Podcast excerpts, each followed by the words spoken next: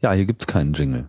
Ja, habe ich schon gehört. Vielleicht solltest du mal so einen Podcast machen über äh, Jingles. Aber davon verstehe ich ja nichts. Ach so. Ja, aber deswegen lädst du dir jemand ein, der was davon versteht. Das ist eine äh, interessante Anregung. Das wäre vielleicht mal was für einen Lautsprecher. Ich, ich finde es ja gut, also bei, bei deinem äh, Raumzeit, da wird man ja so als Hörer so richtig schön reingesogen in den Podcast und hier ist es so ein bisschen so einfach gleich Bam, rein geht's. Das stimmt. Aber das ist halt so. Hier muss man einfach ins kalte Wasser springen. Oh Gott. Das ist ja auch symptomatisch für das ganze, nicht wahr? Für das ganze Thema. Selber Radio machen, selber senden und so. Da springen ganz schön viele ins kalte Wasser. Ja, aber es macht Spaß. Du kannst übrigens auch den anderen Stuhl nehmen, der quietscht nicht so. Der quietscht nicht so? Ja, ja, der ist ein bisschen professioneller. Ich mag's, ich mag's professionell. Ja, der sieht auch teuer aus. Genau. Und das ist so einer, wo man sich hier so mit seinen äh, so richtig drauflehnen kann. Genau, wo man sich ganz groß fühlen kann. Ja. Während du noch deine neuen Allmachtsfantasien äh, auslebst, ähm, kann ich ja mal Hallo sagen. Hier ist der Lautsprecher Nummer 6. Und ja, wieder mit Gast, wie das hier so ist. Äh, habt ihr schon gehört, aber ihr wisst noch nicht, wer es ist. Das heißt, vielleicht wisst ihr es auch, weil auch diesen jungen Mann hören eine Menge Leute. Ich begrüße Ingo, Ingo Ebel. Hallo. Hallo Tim. Ja, du bist auch so ein, ähm, so ein Infizierter, was das Senden betrifft, oder? Könnte man so sagen, ja. Seit wann schon eigentlich? seit zehn Jahren jetzt. Ach echt? Ja. Und womit ging's los? Äh, angefangen hat es mit ähm, äh, SF-Radio, Mhm. also Science-Fiction-Radio im Internet. Ja, alles was Science Fiction Radio. Äh, ja, genau, alles was mit Science-Fiction, Fantastik und sowas zu tun hat. War das schon Podcasting? Das war damals noch kein Podcasting, weil die Technologie ist noch nicht erfunden worden. Ja, ja. Also da gab es Aber nicht, wäre äh, es Podcasting gewesen, wenn es schon so ge gehießen ja, hätte? Genau, dann wäre es Podcasting gewesen. Also das waren halt einfach Dateien, die on demand angeboten worden und man konnte sich den, die auf der Webseite runterladen und dann Anhören. anhören, Wenn man es so man gemacht hat. wenn man es so gemacht hat. Oder man konnte sich natürlich auch selber. Zehn Jahre, 2001. 2001, ja. Genau. Wow. Das ist damals gerade gegründet worden und äh, es war irgendwie eine coole, coole Idee. Und ich habe dann auch einfach eine Mail geschrieben und gesagt, hey, will ich mal, würde ich gern mitmachen. Und ähm, das waren größtenteils so Magazinsendungen und auch zu speziellen Themen. Also ich habe dann bei einer Sendung mitgemacht, die hieß Track Minds. Es ging also um Star Trek. Und ich würde schon sagen, ich bin so, ein- Star Trek-Fan und äh, deswegen bin ich da irgendwie so reingerutscht. Aber es gab dann auch Serien, äh, Quatsch, Sendungen zu Stargate und ähm, so weiter und so fort. Und ähm, Du meinst, Ja. du bist breiter ange... Du bist nicht nur, du bist nicht nur so Star Trek-Fan, sondern du hörst Ich- auch die anderen Science-Fiction-Sendungen, die Genau. genauso sind. ja, korrekt, korrekt. äh, ich war dann in Berlin auf, auf einer Convention und ähm, habe von dort dann ein bisschen berichtet. So mit Also- Verkleidung und so, mit spitzen Ohren? Mache ich tatsächlich jetzt nicht. Also äh, ich war, war Aber dann die anderen schon- machen das, stimmt's? Da, da gibt's viele, die machen das. Ganz viele. Ich finde ich finde immer besonders schön, wenn die dann so komplett blau oder komplett grün oder so bunt bemalt rumlaufen, wo du echt denkst, du bist auf einem fremden Planeten hier. Das kann, das kann einfach nicht wahr sein. Na, darum geht's. Und habe von dort dann berichtet und ähm, hat einfach Spaß gemacht. Und dann habe ich gedacht, hm, so sollte es auch irgendwie für Linux und Open Source geben. Und äh, habe dann äh, mit jemand anders zusammen Radetux gegründet. Wann war das? Das war 2001. Also, Also auch 2001 gab es schon Radio Tux. ja, 2001 gab's Radetux. Das ist 2001 am 1. April gegründet worden. Da hab Ich kann mich gar nicht an die 10-Jahres-Party erinnern. Gab's eine? ja, es gab auf, ähm, auf dem Linux-Tag dieses Jahr eine. Ah, okay. Ja. Hab ich verpasst. Hast verpasst. Aber war cool. Wir hatten Luftballons und so. Ich habe so eine, so eine, ja, so eine kitschige Happy Birthday Kette äh, gekauft gehabt, die wir aufgehangen haben. Gibt's auch ein paar Fotos von im Internet, kann man sich angucken. Äh, und dann gab's halt Pizza und äh, Bier und Club Mate natürlich und äh, ja, Wie Nerds ebenso Geburtstag feiern. ja, genau. Okay. Ja, Radio Tux, ähm, das Projekt gibt's immer noch, also schon über zehn Jahre. Das ist ja dann schon echt so eins der etwas äh, etablierteren Formate, kann man sagen, eigentlich so in der deutschen Podcast-Landschaft. Könnte man so sagen, ja. Ja. Was genau ist es denn? Das ist äh, eine schwierige Frage. Ähm, also es ist, es ist erstmal von und für äh, Linux-Fans, Freaks, Open Source-Enthusiasten Ich würde auch sagen, es ist so ein Mitmachradio. Das heißt also, wenn du, wenn du Lust hast und sagst, hey, du würdest gerne mal selber irgendwie so vors Mikro gehen, äh, selber mal einen Beitrag sprechen oder auch nur schreiben, dann äh, kann man zu uns kommen und mitmachen. Und wir helfen dann natürlich auch, sagen, hm, ja, hier, die Geräte benutzen wir so, die finden wir gut. Vielleicht kannst du dir vorstellen, was davon zu nehmen. So und so spricht man fürs Radio, weil das muss man natürlich auch lernen. Oder man, so man schreibt man fürs Radio. Ähm, Gerade wenn man eine Magazinsendung macht. Also Ja. richtig gelernt hast du es nicht, ne? Also bist jetzt nicht. Also ich studiere, ich studiere Medieninformatik Okay. in Stuttgart ähm, an der Hochschule der Medien und ähm, ich habe tatsächlich so ähm, Sachen belegt. Also ich habe belegt Moderation, Interview. Das heißt also ja, ich habe das in meinem Studium gelernt auch. man Das heißt, du so weißt, wie es wirklich geht. macht. Das würde ich jetzt nicht behaupten. Ich weiß, wie es Mache ich alles richtig? ich habe ja keine Ahnung. Ja, also ich, ich habe dann äh, vorletztes Semester so ein, so ein Seminar in Moderation gehabt und habe dann zum Beispiel gesagt, hallo, liebe Hörer oder sowas. Und dann habe ich auch gleich eine gewischt bekommen, nee, liebe Hörer sagt man zum Beispiel nicht, das ist alles so old fashioned und so. und ähm, natürlich auch gelernt. Was sagt man denn? Hallo, keine Ahnung. Ich, also Also man spricht sie nicht an, aber man nennt sie Hörer. Oder Ja, muss man also jetzt wenn- Hörerinnen und Hörer sagen? oh ja, das finde ich auch ganz furchtbar. Ja, das Ja. gestellst. Das glaubt einem eh keiner. Ich habe dann liebe Hörer gesagt. Ich, weil, weil ich mich aus irgendeiner Situation, glaube ich, rausmanövrieren wollte, die halt dann so passiert. Am, am Ende, weil es auch eine genaue Stunde sein musste, hattest du dann so am Ende noch irgendwie drei Minuten hast gedacht, oh Gott, du musst jetzt drei Minuten füllen. Und es ist nicht so wie hier, wo wir jetzt einfach sagen, pff, wenn wir nichts mehr zu sagen haben, hören wir auf, sondern das war dann tatsächlich, du hast die und die Beiträge, was weiß ich, Griechenland, Krise, äh, äh, äh, die Gurke, die ist- muss nicht mehr krumm sein in Europa, sondern ist jetzt gerade oder kann jetzt, was weiß ich sein, die musstest du dann anmoderieren. Gurkenkrise. Und, genau, und dann ähm, war halt, ja, du musstest halt auch genau eine Stunde machen und das dann halt am Ende, wo du denkst, hm, okay, was, was sage ich jetzt noch? Ähm, das muss man auch alles mal gemacht haben, so unter Druck zu sein. Das interessiert jetzt den normalen Podcaster vielleicht nicht, aber ich kann das, kann das mal empfehlen, sich so irgendwie Geht so. Es gibt ja so Randbereiche, also ähm, wo, wo das zum Beispiel so ein bisschen immer wieder an mich heranschwappt, ist, wenn es so Anfragen gibt, dass Podcasts ins normale Radio übernommen werden sollen.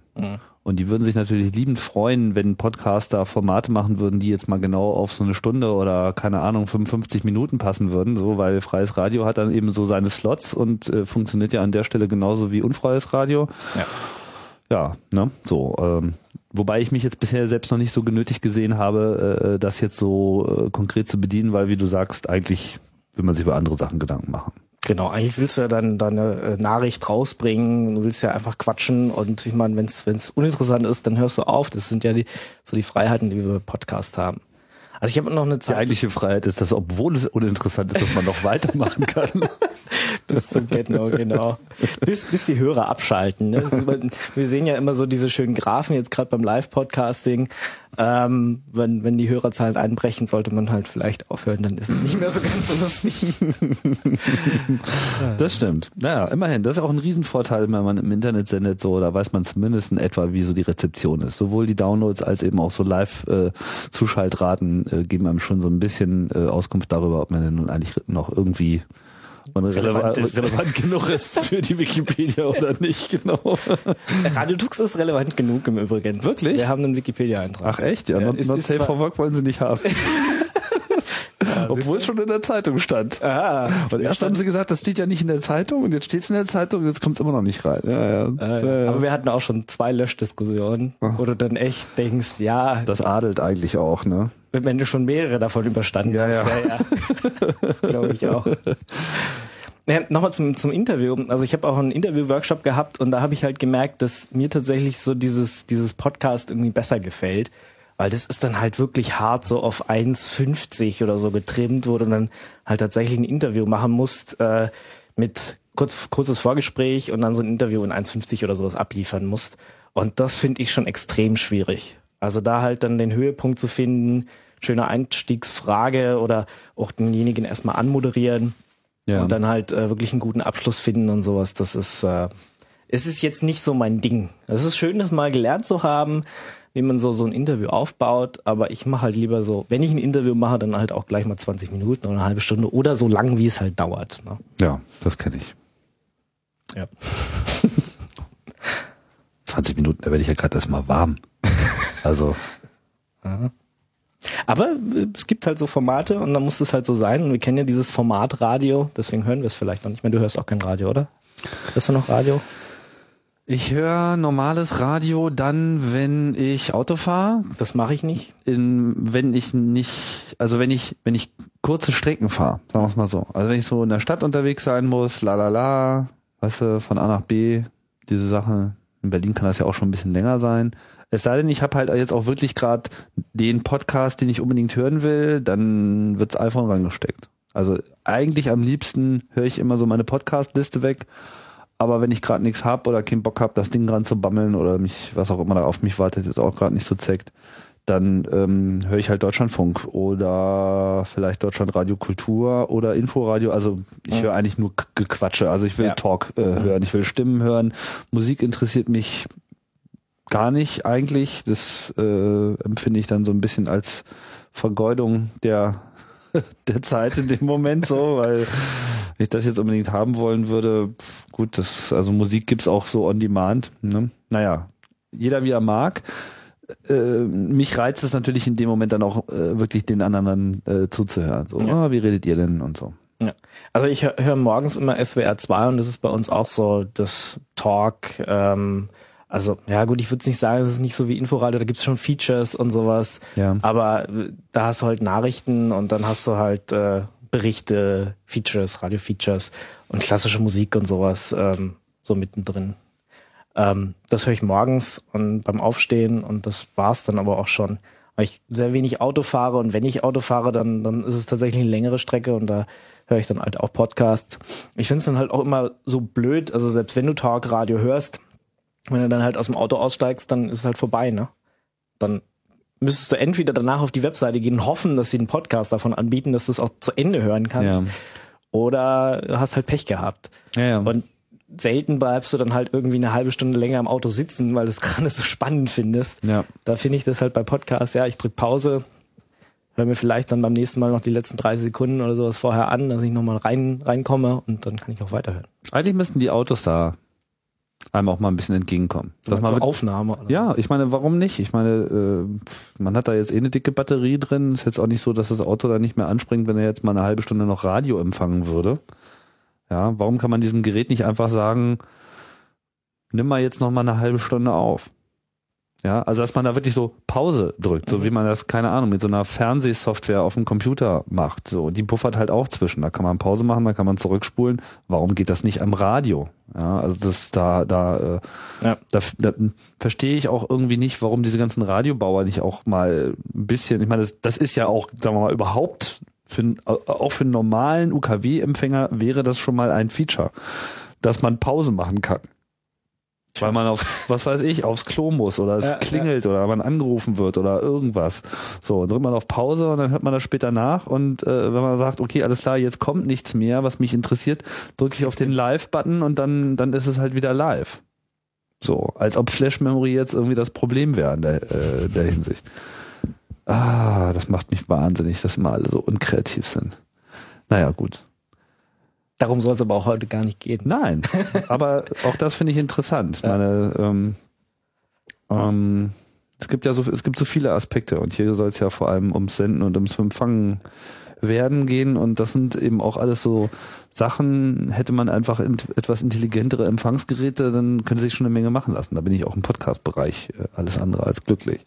Aber bleiben wir nochmal bei, bei Radio Tux. Also Radio Tux ist ja jetzt mehr auch nur als jetzt ein Podcast, sondern ihr habt ja erstmal sehr viele Formate und vor allem habt ihr auch eine extrem hohe Konferenzpräsenz, Veranstaltungspräsenz. Das ist ja ein festes Standbein, also nahezu jede Veranstaltung, habe ich so den Eindruck in Deutschland, die sich im weiteren Sinne mit Linux oder Free Software oder äh, tangierenden Themen ähm, beschäftigt.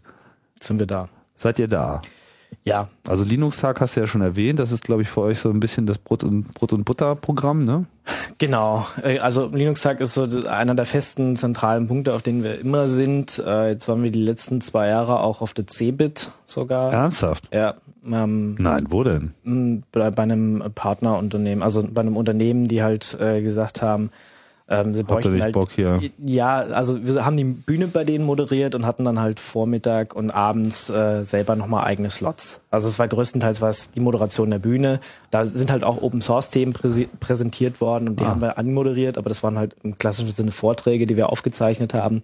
Und dann hatten wir morgens und äh, nachmittags äh, so die Zeit, uns dann nochmal jemanden zu schnappen. Weil du hast auf der Das ist aber auch ein interessanter Deal, ne? Bei solchen Veranstaltungen, weil ich meine Moderation übernehmen, irgendjemand muss es machen, so. Das wollen Ja. die Firmen dann in der Regel nicht selber tun, weil sie dafür nicht unbedingt jetzt die Experten haben, wenn es nicht gerade ein Radiounternehmen ist. Ähm, auf die Idee bin ich noch gar nicht gekommen. Ist aber cool. Und dann?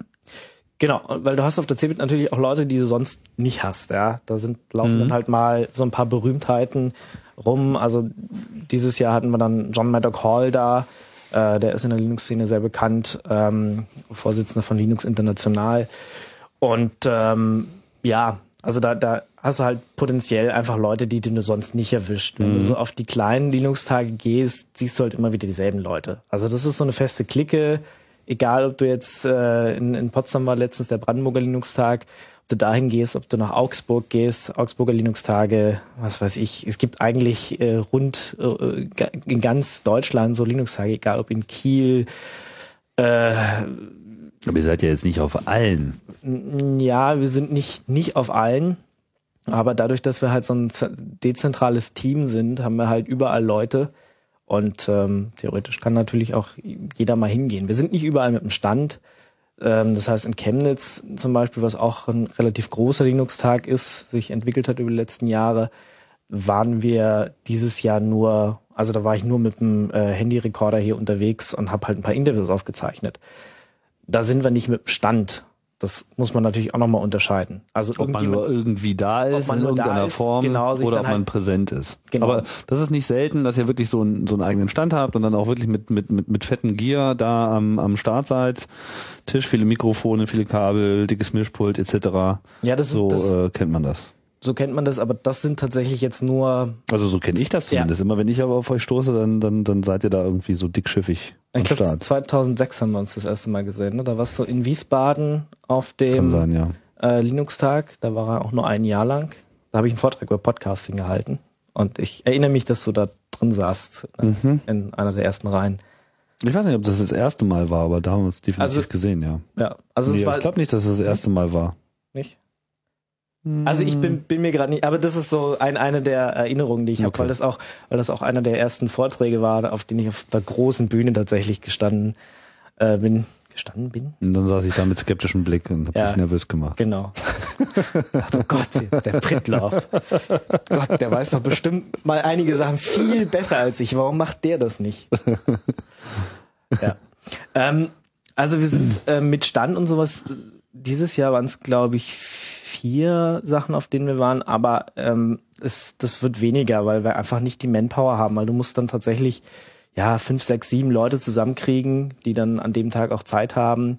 Und äh, wenn das halt alles arbeitende Leute sind, Das ist schwierig, ne? Genau. Aber was, glaube ich, mal wert ist, mal hier zu betonen, du sagst ja die ganze Zeit wir, wir, wir, wir, wir und im, im Podcast-Bereich ist es ja eigentlich in der Regel immer ein Ich, ich, ich, ich, ich. Ne? okay. Ihr seid ja so ein richtiges Radiokollektiv eigentlich. Wie viele Leute sind da so mehr oder weniger mit dabei und assoziiert? Mehr oder weniger. Ja, also ich würde sagen, so das Kernteam sind so zehn Leute. Ähm, das, Das ist schon fett. ja, je, je nachdem, bei welchem Maßstäbe man anlegt. Wenn man jetzt ein großes Radio nimmt, sind das natürlich mehrere hundert. Ja gut, aber für so für, Ähm, für Podcast selber macht Dimension, ist es fett. Ja. Ähm, auf der Mailingliste sind natürlich wesentlich mehr. Da, äh, auf der ha Hauptmailingliste sind irgendwie 20 Leute drauf und äh, auf der öffentlichen, wo auch Hörer mit drauf sind, sind es glaube ich 70 oder so. Also Mhm. das ist äh, das ist immer so die Frage, was man dazu zählt. Aber ich würde jetzt sagen, so Kernteam sind äh, zehn Leute und die Stimmen hört man halt auch immer und immer wieder dann in den verschiedenen Podcasts. Aber nochmal, um kurz drauf zu gehen, also du hast ja gesagt, wir machen mehr. Wir sind, wir sind natürlich auf äh, Live-Events, wie wir es so schön sagen. Also wo wir dann halt hingehen und von dort tatsächlich acht Stunden pro Tag live senden, dann gespickt mit freier Musik. Die freie Musikszene ist ja mittlerweile auch ganz groß. Da gibt es ja auch mehrere Portale, Jamendo, CC Mixter und sowas, wo man sich äh, freie Musik runterladen kann und die dann halt spielen kann auf Veranstaltungen, ohne jetzt von der GEMA behelligt zu werden. Also man wird trotzdem von der GEMA behelligt, aber Ja. mit denen muss man sich leider rumschlagen. Das ist, da könnt, da könnte man auch noch mal, da kannst du auch mal einen Podcast so machen, Ja. Äh, über die GEMA rumheulen. Oh Weil das ist, das ist, das ist echt, eigentlich ist es eine Katastrophe. Und ich, äh, ich würde es Ich glaube, das wäre zu deprimierend. das wäre zu deprimierend. Also wenn die Leute da draußen mal Lust haben, wir brauchen unbedingt eine zweite Verwertungsgesellschaft, weil dann kann die GEMA nicht mehr hier das Alleinstellungsmerkmal beantragen.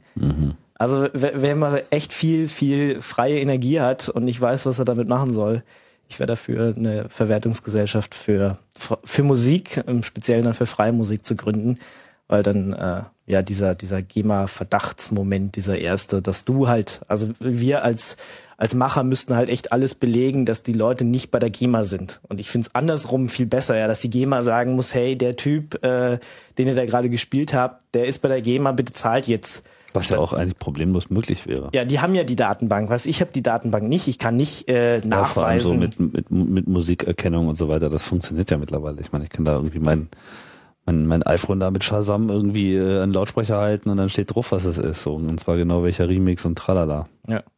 Naja. Sollte eigentlich nicht das Problem Ja, sein. so weil- ist natürlich für sie viel einfacher, ne? ja, aber für uns ist es viel schwerer. Nee, klar, ich also ich ja kann nicht verteidigen. So, ich sag nur, so, so, so ist das. Ne? Naja, ist ein echt. Wie, wie, sollst du, wie sollst du selber nachweisen, dass der Künstler X äh, jetzt nicht bei der GEMA ist? Also ich meine, du kannst ja nicht in die GEMA-Datenbank schauen und äh, nachgucken, aber trotzdem sollst du es nachweisen. Das ist halt irgendwie ein bisschen affig. Du müsstest dann echt jeden, der an dem Musikstück beteiligt ist, eigentlich fragen und dir unterschreiben lassen, dass er Ja, und das verhindert, es verhindert vor allem auch wirklich so einen progressiven äh, äh, Musikjournalismus. Ne? Ich meine, man, da wird dann irgendwie sowas wie Motor FM und so weiter, wird halt irgendwie bejubelt, so, aha, ja, jetzt auch hier mal mit ein bisschen Internet hinten dran, aber am Ende sind es eigentlich auch alles ganz normale Formate, wie man sie schon kennt. Und äh, vielleicht wird da so ein Funken aufrichtiger äh, geredet und das Ganze hat noch so ein bisschen Herzblut, weil Leute da ne, versuchen zumindest irgendwie die, die Sache in Wallung zu bringen, aber eigentlich hätte man schon viel weiter sein können oder viel, viel kreativer sein. Ich glaube, dass es auch am Ende für die Musiker sehr viel besser wäre. Man hat ja gesehen an iTunes, es ist am Ende, es ist eigentlich alles nur Faulheit.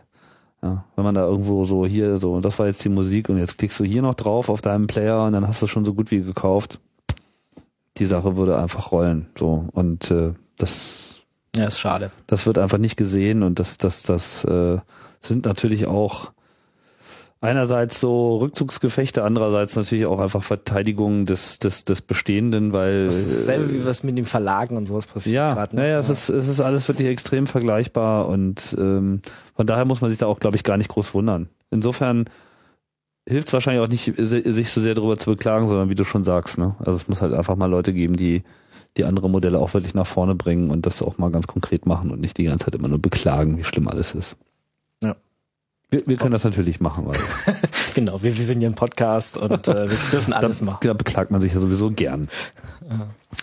Ja, Radio Tux, jetzt sag doch nochmal, also äh, wenn man so bei ähm, iTunes nach euren Feeds äh, fahndet, da gibt's ja, viele. da kommen viele. Ich sehe jetzt mal hier so mal acht. Das kann durchaus sein. Äh, Weiß ich gerade nicht. Hast du den Ich- Überblick bin, verloren? Ich bin jetzt gerade mal auf unserer Webseite. Nee, da gibt's, sehe ich. da gibt's unter Podcast äh, tatsächlich alle Formate, die wir gerade haben. Das ist ähm, auch eine Talksendung, also wo wir tatsächlich jetzt zusammensitzen zu drei, vier, fünf Leuten und dann über die letzten, Also was letzte Woche so alles passiert ist. Also Radiotux.de, ein Wort. jo, genau. Da ist ein Blog. Genau, da ist ein Blog. Das ist, ist nicht schön aufbereitet und der Hörer wird auch nicht wirklich gut geführt. Aber äh, ja, wir machen einfach extrem viel, deswegen scrollt da einfach alles durch. Ähm, Im Endeffekt muss man sich halt die Podcast-Feeds abonnieren für die Sachen, die einen interessieren. Also ihr unterscheidet hier zwischen Interviews, Sendungen, Talk, Ja. Binärgewitter. Was ist denn das? Binärgewitter ist gerade so die professionelle Sendung, würde ich mal sagen. Also äh, für, also wo wir ein Thema uns vornehmen, nur ein einzelnes Thema und da halt richtig tief einsteigen. Da haben wir zum Beispiel über NoSQL geredet, hatten mehrere Datenbank-Experten halt da und äh, haben also die ganzen, was gibt's da alles für verschiedene NoSQL-Datenbanken? Wie funktioniert überhaupt SQL? Was ist der Unterschied zu SQL, NoSQL? Und ähm, ja, da sind wir dann, gehen wir halt ein Thema. Das ist noch ein relativ junges Format und kommt nicht gerade so oft raus, weil das braucht halt am meisten Vorbereitungszeit. Dann hatten wir eine Sendung zu Internet Security, da soll noch ein zweiter Teil kommen. Ähm, ja, da greifen wir uns einfach ein Thema raus und gehen. Also das ist relativ neu. Das ist noch relativ neu. Aber ist genau. auch relativ selten, wenn ich das richtig sehe. Ja, genau. Dann äh, die Talksendung, wo, wie gesagt, mehrere Leute sitzen und alles, was letzte Woche so kam, äh, besprochen wird. Ja, wer ist diese Woche wieder gestorben? Jetzt in letzter Zeit immer. mein Flash ist ja jetzt tot. Ja. Äh, darüber haben wir letzte Woche geredet. Oder dann äh, davor ist, ähm, ja, ja, ja, Steve Jobs ist gestorben und so weiter. Das ist, ist natürlich auch ein, so ein bisschen ein Thema. Oder ähm, Wirklich ja, in der Linux-Welt ist es ein Thema, dass Steve Jobs gestorben ist? ja, es ist ähm, also es geht ja, es geht äh, äh, ja se selbst hier der Richard Stallman hat sich darüber ausgelassen und das fand ich dann halt auch schon wieder daneben. Der hat ja, der hat ja eher gemeint, das gut. Don't, don't, don't, Ja, don't. genau. Don't feed the trolls. Ja, don't feed the trolls. Also ich, Richard Stallman da. Fällt mir nichts mehr zu ein. Ja, aber das sind so Leute, die ich alle schon mal interviewt habe. Also Richard Stallman und ähm, Wirklich. ich ja, ich habe du bist ich, aber mutig.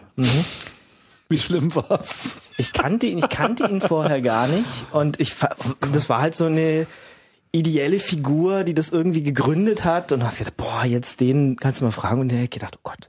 Und dann hast du da wie so ein Hutzelmännchen aus dem Wald und wunderst dich, was er irgendwie für ein Das- merkwürdiger Typ ist. Das, das ist nicht mehr das Problem, aber was er mir dann so halt erzählt hat, äh, warum er keine Kinder hat und dass die Welt ja so überbevölkert ist und was weiß ich. Und da habe ich gedacht, hm, okay, ja. Ich meine, auf, auf, der, Linux-Szene könnte sich langsam mal neue Führer suchen. nee, auf der einen Seite ist er natürlich sehr polarisierend und es ist gut, dass du irgendwie so jemanden hast, der jetzt äh, äh, vorderster Front irgendwie Freiheit verteidigt. Auf der anderen Seite, also nachdem ich ihn getroffen habe und ihn so gehört habe, habe ich, ja, es ist, ist halt irgendwie anders geworden. Also es ist, äh, da habe ich schon gedacht, ein bisschen chaotisch.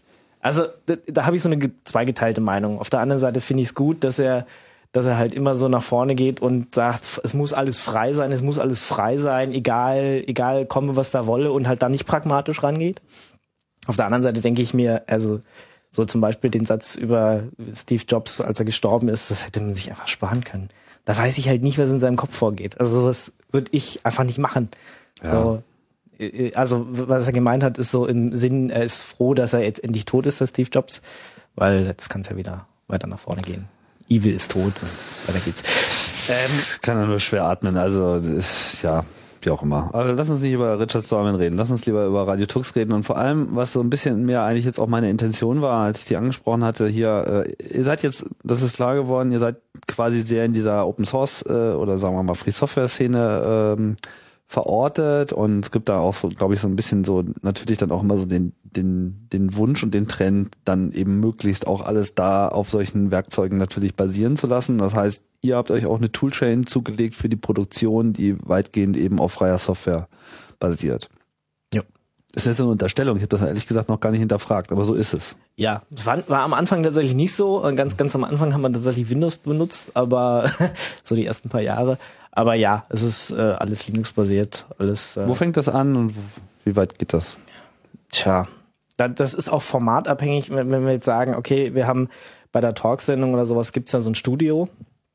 Äh, ich weiß nicht, ob wir darüber erst reden wollen oder Wie du meinst? ähm, ähm, ja, also wir haben wir haben so ein Studio aufgebaut äh, übers, über die letzten Jahre, auch natürlich mit Hörerspenden. Da kann ich auch nochmal ganz kurz Danke sagen. Also es, es war wundervoll zu sehen, dass da so viele Menschen draußen sind, die gesagt haben, ja, euer, eure Idee finden wir gut und wir spenden jetzt mal was, um das aufzubauen. Dann gab's halt noch ein paar Unternehmen, die gespendet haben und damit haben wir uns halt so ein Studio aufgebaut, wo ähm, ein Mischpult drin ist, ein digitales Mischpult. Also ein mobiles Studio, ne, muss Ein- man dazu mobiles, sagen. Ein, genau. Etwas, was ihr durch die Lande fahren könnt, und um es dann Genau. dort äh, aufzubauen. Genau, ich habe mir vorher mal angeguckt, wie du das machst. Ähm, also du hast ja auch so ein mobiles Studio, was du mit dir rumschleppst. Und ähm, ja, bei uns soll das natürlich irgendwie sein, dass du gleich losstreamen kannst und das halt mit, mit äh, Linux funktioniert. Und ich habe dann ähm, mit mehreren Leuten, die sich so im Audiobereich wesentlich besser auskennen, Audiotechnik vor allem, gesprochen und dann kam halt dieses Yamaha 01V raus. Also der kleine Bruder von dem, was du hier hast. Also der Vorgänger. Hm? der Vorgänger, genau, du hast das 01V96, ne? Und ähm, du weißt, das ist ein bisschen schwer, aber trotzdem haben wir uns halt für so ein digitales Pult entschieden, weil da halt, ähm, ja, du hast halt Kompressor und alles schon drin und Motorfader, du kannst mehrere Szenen abspeichern und sowas. Alles, was cool ist an dem Ding. Und dann, weil wir natürlich podcasten, brauchen wir einen Headphone-Amp. Das heißt, da haben wir, lass mich lügen, ich weiß gerade nicht, wer, doch Art Amp 6 Pro heißt das Ding. Also da kann man einfach sechs Leute dran stecken. Art Amp. Art. ART, genau. AMP 6 Pro. Gibt's mehrere Varianten. Äh, gibt auch einen Vierer und sowas. Den gibt's auch ohne Pro. Ähm, also kann man sechs Leute einfach dran stöpseln mit äh, Headset und ähm, ja, und dann ist da drin noch ein, ein kleiner Server, muss man sagen. Das ist so ein, da das alles in einem 19 Zoll Rack ist, also auch das, das Mischpult kann man ja schön in einen 19 Zoll Rack einbauen, dafür ist es ja da.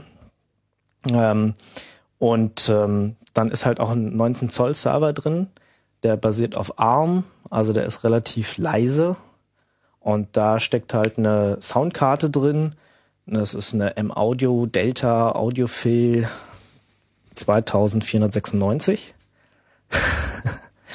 ja. Und ähm, die ist halt mit dem Mischpult verbunden und auf dem Server läuft halt zurzeit ein Ubuntu 10.04 LTS und ähm, der kriegt halt den, den zusammengemixten Sound, den das Mischpult gibt und schiebt den dann halt auf den Icecast. Okay, also ihr habt, äh, muss noch mal, bin mir nicht ganz sicher, ob ich alles mit richtig mitbekommen habe. Also ihr habt, ihr habt den, den, den, Mixer und ihr habt einen Kopfhörerverstärker. Das ist Ja. jetzt sozusagen erstmal generell Mikro rein, mixen und, Und wieder, wieder- auf den Kopfhörer raus. Und ihr verwendet dann auch dieselben Genau. Headsets wie ich, die Biodynamic. Ja, genau, Biodynamic DT 297. Mhm. Ja. Und um jetzt, äh, und das ist jetzt quasi nur der lokale Mix. Aber um dann sozusagen das Ganze aufzunehmen, habt ihr noch eine Linux-Box. Genau. Und da nimmt ihr aber jetzt nicht so einen normalen PC, sondern Genau, das ist genau, so eine, ist so einfach, eine Embedded, einfach so ein Embedded-Teil. Ja, embedded würde ich da, also eigentlich ist es tatsächlich so, ein- so ein Server auf ARM-Basis, den man kaufen kann. Also Mhm. man, äh, eigentlich war erst die Idee, irgendwie was Kleines zu nehmen, aber wenn du dann halt schon so ein 19 Zoll Rack hast, dann soll es halt am besten auch da richtig gleich eingebaut sein Ja. und alles, dass alles schön fest ist. Und äh, dann haben wir halt äh, uns für so einen ARM-basierten 19 Zoll, ähm, man könnte Server dazu sagen, aber es ist halt äh, nicht ARM, Quatsch, Atom, sorry. Intel Atom. Ah, okay. Also Jetzt. doch PC. Ja, Mhm. ein PC, genau. Ähm, sorry, habe ich jetzt ver in der, in der Eile verwechselt. Mhm. Arm Atom. Aber es ist auch nah dran, ne? Okay, also Ähm, PC-Büchse, oben das Mischpult drauf, quasi an das alles in so einem, einem Mischpult, so sozusagen so ein Rack und da ist alles drin. genau. Es ist auch ein, ähm, ein Switch drin. Das heißt also, was man halt dann tatsächlich nur noch machen muss, ist das Ding einmal an Strom anzuklemmen und einmal ans Netz anzuklemmen und dann ist man fertig. Ja. Dann Ähm, konfiguriert er sich, holt sich irgendwie DHCP genau, und fertig ist. Genau, dann holt, genau, eine IP-Adresse und dann musst du halt noch irgendwie den, den äh, Icecast-Client starten, also der den Icecast bespielt. Das ist bei uns Dark Ice. Der nimmt sich halt den, den, den, den Sound und schiebt den auf den Icecast-Server. Ähm, Also Icecast-Server, das ist quasi Streaming.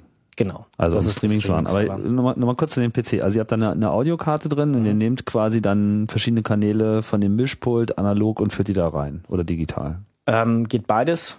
Ähm, also das ist eine Soundkarte, die analog und digital kann. Ja. Ähm, und zurzeit machen wir es tatsächlich analog. Ich stelle jetzt gerade um auf das Digitale.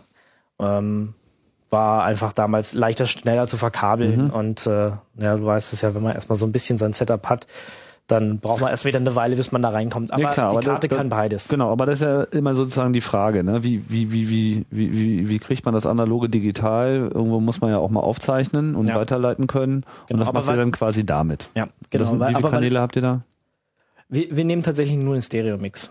Also okay. ich nehme äh, vom, vom Mischpult einfach den, den, ich mix mir das vorher so zusammen, dass es sich gut anhört und nehme dann nur den Stereo-Mix und schieb den, zeichne den auf und schieb den halt auf den Icecast-Server. Mhm. Klar, jetzt könnte man natürlich anfangen, auch äh, da, wie du es hier machst, Multitrack aufzunehmen und so weiter.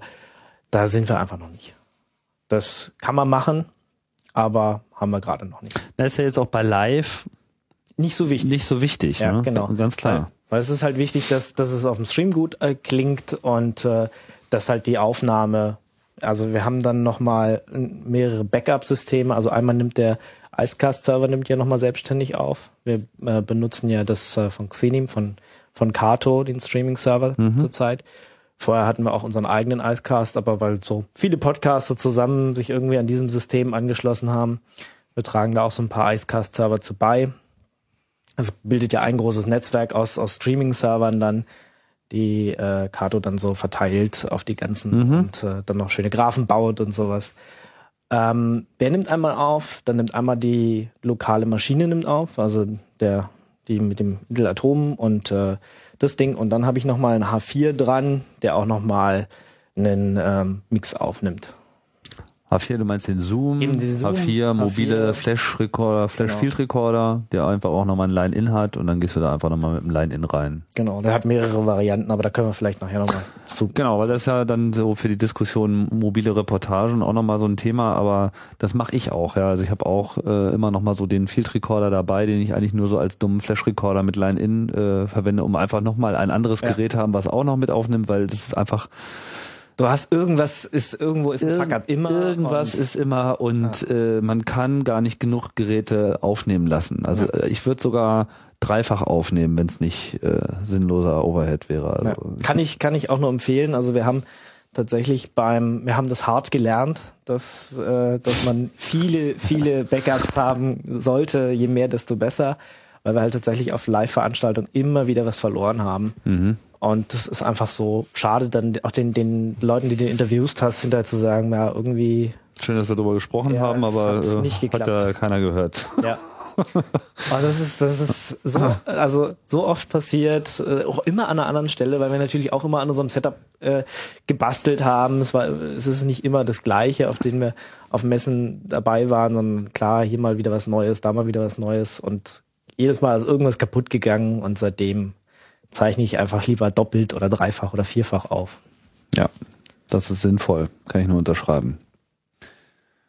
Ähm, lass uns nicht so einfach dran vorbeigehen an den Tools, weil äh, da wurde ja hier auch schon mal häufiger gefragt und das finde ich jetzt auch mal gerade ganz interessant. Also in dem Moment, wo euer Rechner einfach den, den, den Strom da entgegennimmt, ähm, was ist dann quasi die erste Den Software? Audiostrom den? Audiostrom, genau. Ähm, was ist da so die erste Software, die dann zum Spielen kommt? Ist das dann schon direkt dieser Livestreamer? Das ist tatsächlich der Livestreamer, der das, der das Ding Das heißt, der nippt dann sozusagen an dem Audioport und schiebt es einfach raus. Und das ist Dark Eyes. das Dark Eyes, genau. Und Dark Eyes ist quasi nur das Gegenstück zu Icecast. Genau. Da, also Der ist nur gibt ja, zum Rausschieben. der kann auch äh, selbstständig nochmal aufnehmen. Also wir haben einmal macht der eine lokale Aufnahme, also der nimmt sich den Audiostream und schiebt den in OGG und MP3 auf den Icecast und er zeichnet lokal auch nochmal auf. Also der enkodiert das Ding quasi dreimal. Mhm. Einmal für die Aufnahme, einmal als OGG, einmal als MP3 und schiebt halt raus. Und Wie viele Formate kann der so theoretisch erzeugen? das hängt davon ab, wie du ihn kompiliert hast. Weil Ja. da könnten wir jetzt natürlich auch nochmal die Patent, äh, MP3, AAC und so weiter Diskussion aufmachen. Müssen wir sicher bis bisschen auch noch, je nachdem, ob du dem MP3 und AAC und sowas beigebracht hast, kann er das oder kann er es nicht. Also standardmäßig kann er nur, glaube ich, nur OGG. Ähm, aber so ein Icecast-Server kann ja alles entgegennehmen. Dem ist es ja völlig egal, ob das Video, ob das Audio oder was für ein Format es ist. Der nimmt das ja nur entgegen und verteilt es einfach. Ähm, und dann hängt es von dem Client ab, was du drauf schickst. Und wie gesagt, wir nehmen jetzt nur MP3 und OGG, die wir dann hochschicken. Mhm. Aber der kann auch FLAC, der kann auch äh, AAC, glaube ich. In dem Icecast ist das wirklich egal? Ich glaube, dem Eiskast ist es egal. Hm. Also der macht ja damit nichts. Der nimmt das und schickt es weiter. Also müsste ich jetzt, also hundertprozentig weiß Ja, er es nimmt nicht. ja auch auf, aber na gut. Äh, wenn man es nicht macht, dann. Also ich weiß, dass du auch Videos hochschicken kannst. Okay. Ich habe nicht so viel Erfahrung damit, deswegen frage ich mal schön doof. Ja. Also hundertprozentig weiß ich es jetzt nicht, aber ich gehe davon aus, dass dem das völlig egal ist, was du da hochschickst. Ob Format, formatagnostisch. Ja, genau. Wenn man es so sagt, klingt, klingt man dann auch gleich wieder viel, Viel, klüger. Ja, viel eloquenter. Ja, das wolltest auch. du sagen. Ja, das auch. das Wort fiel mir jetzt nicht ein. Gut, Dark Eyes. Genau, es gibt, es gibt viele. Also es gibt auch noch ISIS zum Beispiel. Es gibt auch noch IZ Stream. Das sind so jetzt die, die mir einfallen, ähm, die das unter Linux machen würden. Ähm, wir haben uns damals einfach auf Icecast eingeschossen und nehmen das halt seitdem. Weil, wie gesagt, der kann halt einfach aufnehmen. Und ähm, Ja, ich meine, ich weiß nicht, wie tief wir jetzt noch in die, die Linux äh, Audio Stream, nee, Stream ist es ja eigentlich nicht, äh, Kultur so eintauchen wollten oder in den Audio-Stack sozusagen. Weiß ich nicht, ob du das jetzt Finde ich alles willst. interessant. Ich, ich gucke hier gerade mal bei dem bei dem Bei Dark, Dark Eyes. Weil ich mir gerade so mal die Ohren geöffnet habe und ich sehe hier gerade in den Release Notes, dass da auch äh, durchaus AAC und nicht nur das, auch HE AAC äh, unterstützt wird, wenn man die richtige Wenn man das reinkompiliert. genau mit lib AAC plus etc. Genau. Ja, aber das ist ja beim Streaming durchaus ein Thema, dass man eben nicht nur gute Qualität hat, sondern eben auch möglichst niedrige Bandbreiten anzielen sollte. Ja. Und äh, klar, man kann sagen, hier 128 Kilobit, aber jetzt wird in zunehmendem Maße auch schon über 3G empfangen und das ist natürlich einerseits auch ein, äh, eine Frage der Datenmenge, für die man einen Vertrag hat und natürlich auch, äh, was man eben gerade so eine Verbindung hat. Und wenn man dann eben nur noch so über Edge äh, gerade in Ja. seinem Netz äh, äh, hängt, äh, wäre es halt schön, wenn es da eine Chance gäbe, dann eben auch noch was zu empfangen. Ja. Deswegen kannst du zu dem Icecast ja auch ziemlich viele Streams hinschicken. Ne? Kannst dann eigentlich einen anbieten für eine sehr geringe Verbindung. Dann nimmst du dann, was weiß ich, nicht 44.1, sondern äh, gehst halt weiter runter. Also 22 Kilohertz reicht Ja. für Sprache eigentlich auch völlig aus. Genau, und brauchst auch für Sprache nicht 128 Kilobit, sondern keine 32 Ahnung. oder weniger. Ja, oder Also bei, 64. bei Also, 22 Kilohertz, ja, kann man so 16, 24 Kilobit, aber dann wird's halt schon wirklich auch schlecht. ja. Deswegen finde ich das ja so reizvoll, äh, zum Beispiel mit AAC, ähm, also vor allem mit diesem High Efficiency AAC, was ja jetzt seit einiger Zeit gibt und auch wohl unterstützt ist, so in den Clients, also zumindest die iPhones, iPods, die können das alle, ähm, damit zu arbeiten, weil man damit einfach absurd niedrige Bandbreiten kriegt und immer noch guten Klang hat. Mhm. Also da, da muss man noch nicht mal so sehr in den Kompromissbereich reingehen. Könnte man noch weiter runter kompromissen. Mhm. Ja, du kannst bei dem, bei dem Dark Eyes einfach alles einstellen und wie viele Streams er schicken soll und äh, wie gesagt, ob er noch lokal aufzeichnen soll und was für eine Qualität er das raushängen, hau- raushauen soll, ob er da nochmal einen äh, Mono, ob er es in Mono machen soll, also er kriegt Stereo und haut es in Mono raus. Ähm, und normalerweise ist es ein Kommandozeilenprogramm oder es ist ein Kommandozeilenprogramm und du hast dann halt eine Config, wo du das alles editierst mit deinem Lieblingseditor. Da gibt's auch immer Kriege wie bei, bei uns, ob man jetzt Vim nimmt oder was weiß ich. Ähm, oder du hast auch ähm, eine GUI, mit der du das einstellen kannst. Habe ich jetzt noch nie benutzt, aber die nennt sich Dark Snow, habe ich gerade gesehen. Mhm. Da kannst du es dann auch. GUI-mäßig klicken, genau. Mhm. Obwohl das auch einfach die Einstellungen sind, die du halt äh, auch auf der Kommandozeile reinschreiben könntest. Ja, genau. Das, der nimmt das entgegen und schickt das einfach auf den Server und dann haben wir zumindest schon mal den Live-Teil und die Aufnahme abgehandelt.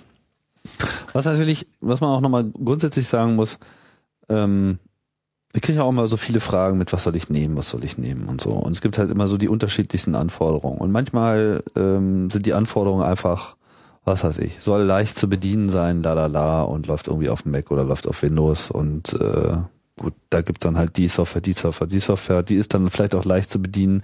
Aber was grundsätzlich ein Problem von, von GUI-Software ist, ist die Automatisierbarkeit, die lässt dann doch extrem zu wünschen übrig.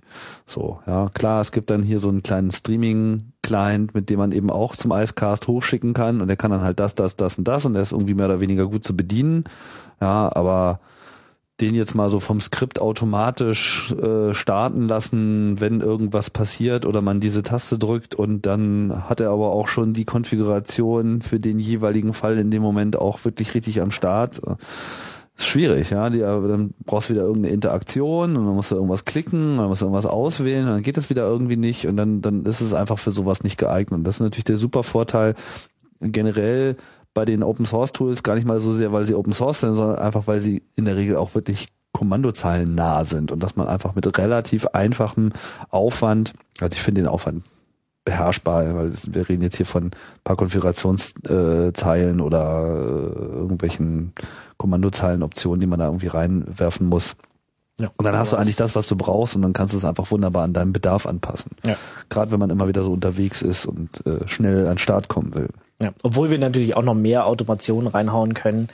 Äh, ich, ich, ja. Ja, soweit ihr es halt braucht. Ne? Ja, ich meine, soweit genau. es eben das, das, das tut. Aber manchmal will man es halt Aber da hast haben. du, da hast du halt tatsächlich bei Unix so ein Betriebssystem, auf denen du einfach eine Shell hast und alles Kommandozeilen-Tools, hast du halt einfach äh, die Flexibilität, die du, wie du gesagt hast, bei so einem GUI-Tool nicht hast. Da hast du halt die fünf Stellen, wo du klicken kannst und, und wenn du das halt nicht machst oder damit nicht klarkommst, hast du halt Pech gehabt. Genau. Und ähm, Ja. ja. und an der Stelle ist dann halt auch Linux und auch der Mac natürlich auch als Unix-System auch wirklich äh, bessere Wahl jetzt zum Beispiel als Windows. ja, sehe ich genauso. Ähm, Gut, Streaming. Streaming, genau. da- Das, das ist halt auch immer die Frage, wenn, ob du mal jetzt einen Podcast, willst du ihn unbedingt streamen oder machst du nur einen Podcast im eigentlichen Sinne, hat ja nichts mit Streaming zu tun. Ne? Wir waren jetzt ziemlich viel auf der Streaming-Geschichte, weil wir halt einfach, ähm, so wie wir zwei jetzt ähm, einen Podcast machen, wir sitzen hier halt, reden, wenn vorbei ist, ist vorbei, dann wird das Ding genommen, geschnipselt und hochgeschickt. Ähm, es gibt natürlich auch noch andere Möglichkeiten, einen Podcast zu machen. Zum Beispiel, wenn man, wenn man eine Magazinsendung oder sowas nimmt, wo man dann halt tatsächlich, wo sich einer hinsetzt, einen Beitrag anmoderiert, hat dann halt die Moderation hat, die geschnitten werden muss, dann die Beiträge müssen reingeschnitten werden, Intro, Outro dran, äh, das muss alles exportiert werden und wird dann als Podcast zur Verfügung gestellt. Ja, da hat, da hat man nichts mit Streaming. Dafür braucht man dann halt Audiobearbeitungstools. Weiß Was nicht. nehmt ihr dann? Das ist schwierig. Ähm, ja, ich würde ich ich würd, ich würd tatsächlich Audacity sagen. Also das Ding ist Pain, ähm, weil es wirklich nicht einfach zu bedienen ist. Also ich, ich verzweifle an dem Ding ständig. Es ist auf der anderen Seite von dem, was es da draußen gibt, meiner Meinung nach immer noch das Einfachste. Ähm, das heißt also, wenn du tatsächlich nur Aufnahme drücken willst, mal Also was es da draußen willst, gibt im Sinne von, Open von Source. Open Source Genau, Tools. genau. Wenn ich davon rede, dann immer im Kontext, ich bin auf Linux und was gibt es da draußen? Ähm, ja, das heißt also, wenn, wenn jetzt jemand zu mir kommt und sagt, er würde einen Podcast machen, würde ich tatsächlich sagen, nimm mal, guck dir mal Audacity an. Damit bist du am einfachsten. Jetzt mal schnell Aufnahme, mal schnell einen Normalizer drüber laufen lassen, äh, vielleicht sogar noch einen Kompressor und es dann rausspeichern und gut ist. Ja, du kannst schnell einfach mal irgendwas ausschneiden, irgendwo anders hin kopieren. Gut. Wenn du dabei bleiben willst, nimm Audacity, weil es noch relativ einfach ist. Ich brauche halt bei der Bearbeitung äh, irgendwie drei, viermal so lange, als wenn ich ein anderes Tool nehmen würde. Ich habe tatsächlich ähm, das, was Timo letzte Woche auch gesagt hat, so angefangen mit äh, Cool Edit Pro, ähm, was jetzt Audition heißt. Mhm. Adobe, Und Adobe Audition. Adobe mhm. Audition. Genau, damit sind auch die ersten äh, Radetux-Sendungen tatsächlich entstanden. Das heißt damals noch auf Windows. Und ich habe mich irgendwie an diesen Workflow gewöhnt und deswegen habe ich ganz, ganz lange Zeit eine virtuelle Maschine gehabt, in der halt einfach dieses Cool Edit oder Audition liegt und ähm, habe damit halt die Sendung geschnitten. Gerade weil die Hauptsendung oder damit, wo mit Radio Tux gestartet ist, diese Magazinsendung ist. Das heißt also, du kriegst viele Beiträge rein, die kommen per E-Mail rein oder liegen auf einem FTP, hörst du die alle an, schreibst deine Moderation dazu und äh, musst dann halt alles zusammenschneiden, dass es halt einen Fall gibt. Intro, Outro hinten nochmal dran und äh, dann halt äh, drüber laufen lassen, dass alles gleich laut ist. Das ist natürlich ein Problem. Und da brauche ich halt mit, äh, mit, mit Audacity einfach ewig lange. Ähm, wenn man jetzt aber sagt, man hat eh, man mischt vorher und nimmt das Ding nur auf und speichert es raus und schiebt es dann äh, in seine in seine Blog äh, der Wahl, die es dann verteilt, dann äh, bin ich trotzdem bei ähm, Audacity angekommen. Also würde ich empfehlen. Wenn man jetzt mehr macht ähm, und sich ein bisschen mehr einarbeiten will, würde ich Ardour empfehlen. Ardour 2. Ähm, das Ding kann man aber nicht nur so einfach installieren und dann läuft es, sondern da braucht man noch ein bisschen mehr. Und dann kommen wir jetzt schon ein bisschen in den Linux Audio Stack, weil das ist äh, das ist jetzt nicht so wie bei wie bei Windows, äh, wo es Direct Show oder sowas ist oder bei bei äh, Macs ist es äh, Core Audio, ne? Ähm, sondern du hast halt unterschiedliche Sachen, die unterschiedliche Dinge tun und äh, selbst ich äh, komme da relativ oft ins Schwimmen, was jetzt für was gut ist. Wildwuchs. Ja, ja, das ist halt so historisch gewachsen. Also du hast zum Beispiel im Kernel schon zwei ähm, Treibermodelle. Einmal dieses ALSA-System und einmal das ähm, alte noch OSS, ähm, Open Sound System, ähm, was dir erstmal den Treiber zur Verfügung stellt, dass du überhaupt deine Audio-Hardware ansprechen kannst. Und darauf aufbauend kommen dann halt noch ein paar andere Sachen. Und schon dieses ALSA würde eigentlich ausreichen. Viele Programme können direkt auf das ALSA und äh, dann ist gut. Dann kannst mhm. du aber nur eine Sache draufschicken. Das heißt also, du könntest nicht zwei Programme auf Play drücken oder sowas. Um das zu machen, brauchst du dann, ähm, ähm, mal gucken, entweder noch so ein, ähm, wie nennt man Soundserver. Da gibt's ähm, verschiedene. Unter KDE-Zeiten früher gab's ARTS, A-R-T-S. Ähm, es gibt den Jack Soundserver. Es gibt dann dieses Puls-Audio-System, was in allen, mittlerweile in allen Distributionen eigentlich über diesem ALSA sitzt und äh, als, als, ähm, ja, als Sound Middleware da zur Verfügung steht. Mit dem Ding kannst du halt tatsächlich auch sagen, was weiß ich, du hast einen anderen Rechner irgendwo stehen, schick mal über übers Netz zu dem äh, Sound hin und der kann es ausgeben. Mhm. Das macht zum Beispiel Puls Audio. Für ganz anspruchsvolle Sachen benutzt, wird aber meist Jack benutzt. Das ist ein Soundserver und der liegt jetzt meistens dann nochmal auf dem Puls Audio oben drauf. Oder du kannst ihn auch, du kannst das Ganze irgendwie immer so basteln, wie du da willst, ja. Wenn du jetzt zum Beispiel dann wieder nur ein Programm hast, was nur ALSA sprechen kann, dann bräuchtest du irgendwie ein kleines Plugin in Jack oder im äh, Puls Audio, dass das Ding da gleich spielen kann. Das ist so ein bisschen Wirrwarr. Oder da muss man, da muss man erstmal durchsteigen. Und schon das Verständnis, äh, da, da scheitert es bei manchen Leuten schon. Ja, ist ja auch jetzt ein. Ja, das ist so ein. Was ist ein Soundserver? Ja, ich meine, das. Äh, Soundserver äh ist, ähm, was du dir vorstellen kannst. Du kann, hast halt mehrere Quellen, mehrere Senken und du kannst dann halt sagen, ich will jetzt äh, das, das Audio, was da an am Kanal X ankommt, in Programm Y an die und die Stelle schieben oder auf den und den Ausgang schieben. Also das Routing. Ja, das Routing. Genau. Also sozusagen so eine Patch Bay. Ja, genau. Kann man sagen. Und das ist halt der professionelle Audiobereich. Also wenn es in den professionellen Audiobereich geht, dann kommt man an den Jack Sound Server nicht vorbei. Mhm. Und da hast du dann tatsächlich so eine Patch Bay und kannst halt sagen, okay, meine, meine Soundkarte hat die und die ganzen Quellen und dann kannst du halt Ardour starten und der bietet dir dann halt auch, ja, für jede Audiospur, die du hast, siehst du die dann auch und kannst da was drauf patchen. Also dann kannst du halt auch dieses Multitrack-Recording und sowas machen. Das kann halt so ein, äh, so ein Audacity einfach nicht. Audacity nimmt dir halt so ein Stereo-Mix auf. Dafür musst du nichts extra konfigurieren, nichts extra einstellen. Ja, du installierst es, kannst auf äh, Record drücken und das funktioniert einfach. Aber mehrere Spuren aufnehmen geht nicht mit äh, Audacity? Nee. Du kannst, ähm, du kannst zwar hinterher ein paar Spuren dazu basteln, aber ich wüsste jetzt nicht, wie du mehrere Spuren aufnehmen kannst da, weil du siehst, also der, der sieht nur dieses eine Audio-Interface, nimmt halt von dort die, die, die Sprache oder die, die, das Audio entgegen und zeichnet es auf. Sonst müsstest du halt auch wieder, ja, aber das, das kann das Ding einfach nicht. Also wenn du professionelle Audiobearbeitung machst, gehst du dann halt immer in Richtung Jack Sound Server und den musst du halt erstmal einrichten, den musst du auch auf deine ähm, Soundkarte anpassen. Willst du jetzt mit 44.1 aufnehmen, willst du mit 48 Kilohertz aufnehmen, 96, wie auch immer, darauf abgestimmt müssen dann auch die ganzen Programme wissen und starten, ähm, mit welcher äh, Frequenz du das da machst. Und ähm, ja. Das A-Dur, das ist ja dann schon so eine richtig fette, ja. ein fettes Paket, so genau, vergleichbar mit ja, weiß nicht, womit es wirklich vergleichbar ist, aber so auf den ersten Eindruck halt so Pro Tools, Pro -Tools und ganzen genau. Sachen. Ich habe jetzt Pro Tools noch nie verwendet, deswegen kann ich dazu nichts sagen. Ähm, aber auch nicht, aber es sind halt, es ist halt diese professionelle Audiobearbeitung, ja. also das, was man eben als Audio Workstation versteht, wo man also wirklich komplexe Plugins hat und äh, ja. eben auch alle Plugins, die im System sind, dann äh, benutzen kann und so. Wobei man muss jetzt sagen, Adur läuft auch auf dem Mac. Ja. Ähm, aber er braucht dort auch den Jack Sound Server.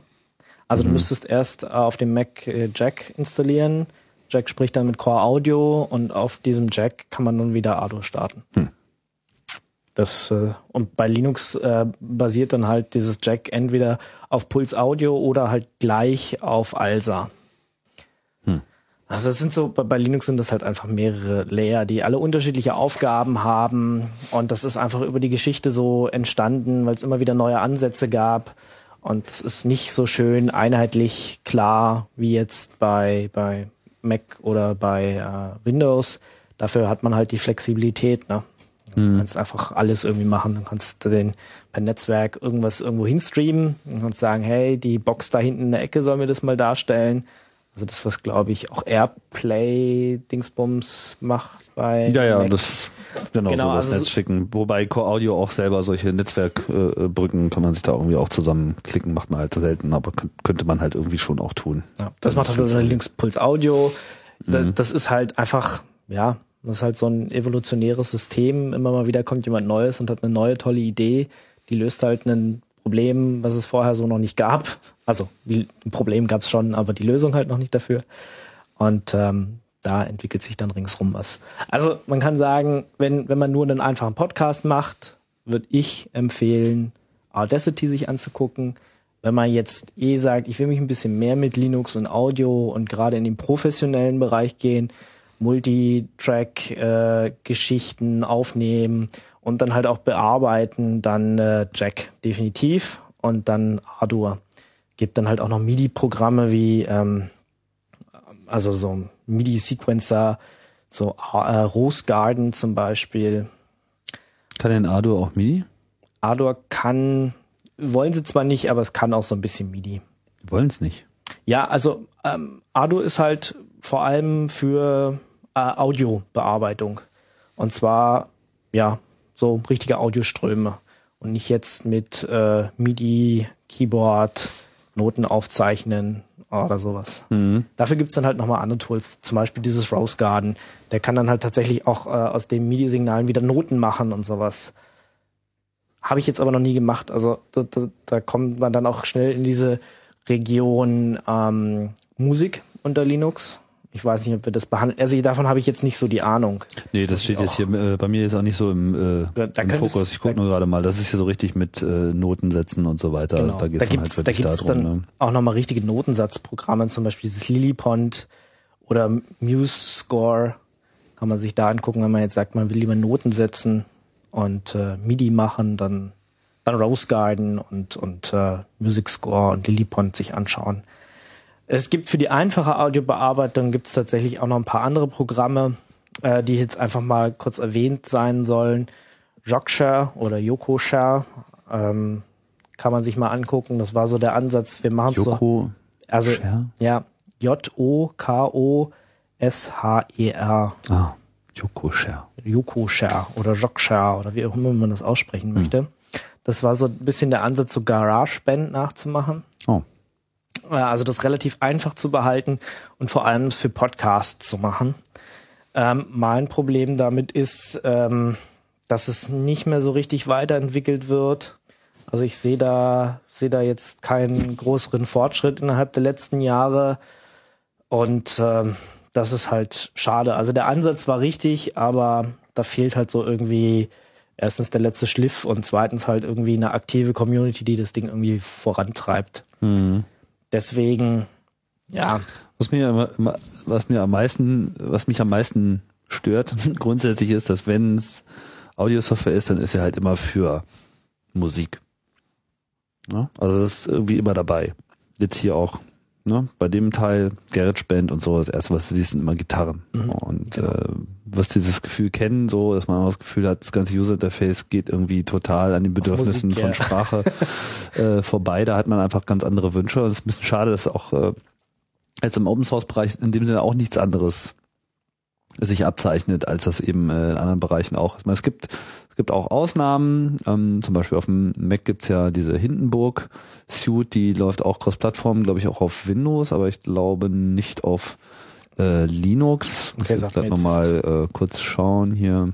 Also äh, Hindenburg Journalist zum Beispiel, das ist halt explizit für Hindenburgsystems.com, äh, ist halt explizit für ähm, ja, Radio-Leute gedacht. Ne? Also die, die Wortbeiträge machen und äh, orientiert sich eben vom Workflow äh, daran. I- Ja, also es gibt schon, eh, gerade bei Audacity würde ich sagen, das hat jetzt nichts mit Musik groß zu tun.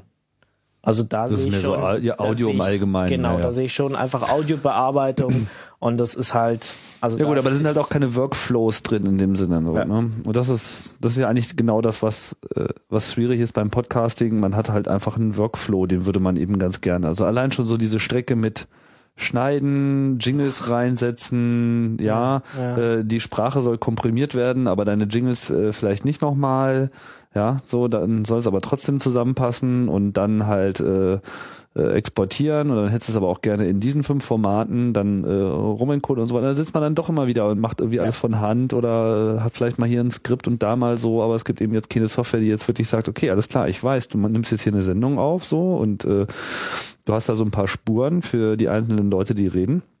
Ja, die haben so eigene Kompressionseinstellungen und dann hast du hier noch so Clips und so, die dann vielleicht da rausgenommen werden von dieser ganzen Kompression. Da hat einfach so eine Vorstellung davon, wie man das Ganze am Ende mastern soll und wo man sagt Anfang und Ende und Kapitelmarken etc.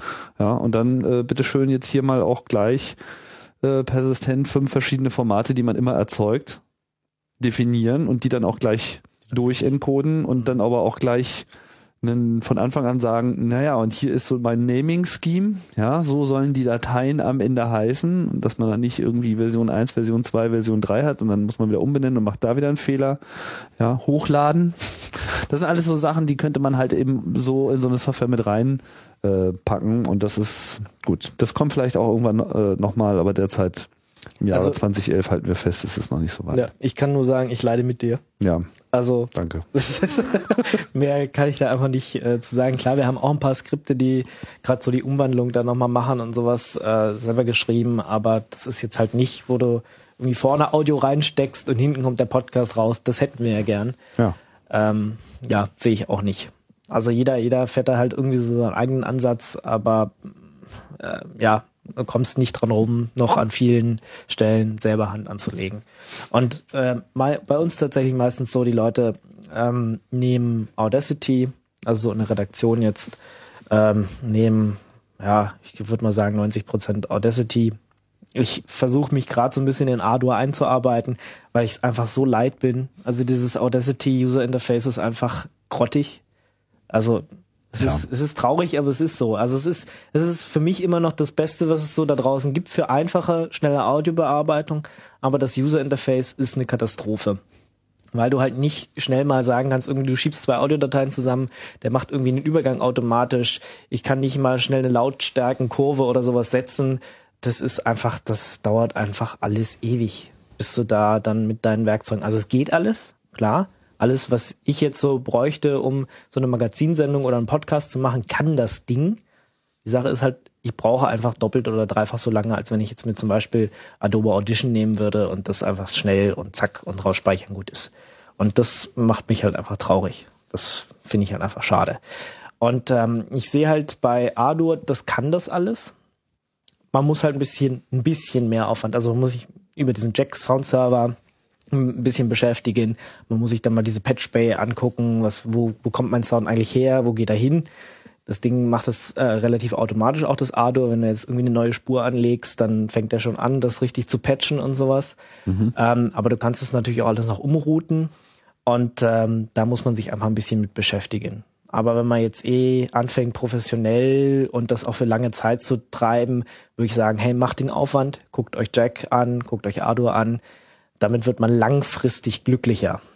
Ähm, aber wenn man jetzt einfach nicht sich drum groß drum kümmern will und ähm, schnell mal was aufnehmen will, jetzt egal von welcher Quelle, äh, sich nicht um irgendwelche großen Treibergeschichten und, und rumpatchen und äh, noch extra Software installieren und dann einfach gucken muss, dass noch alles funktioniert, kümmern will, dann hey, nehmt äh, entweder dieses Jogshare, was wir gerade gesagt haben, oder nehmt äh, Audacity, gibt auch noch ein paar andere Editoren.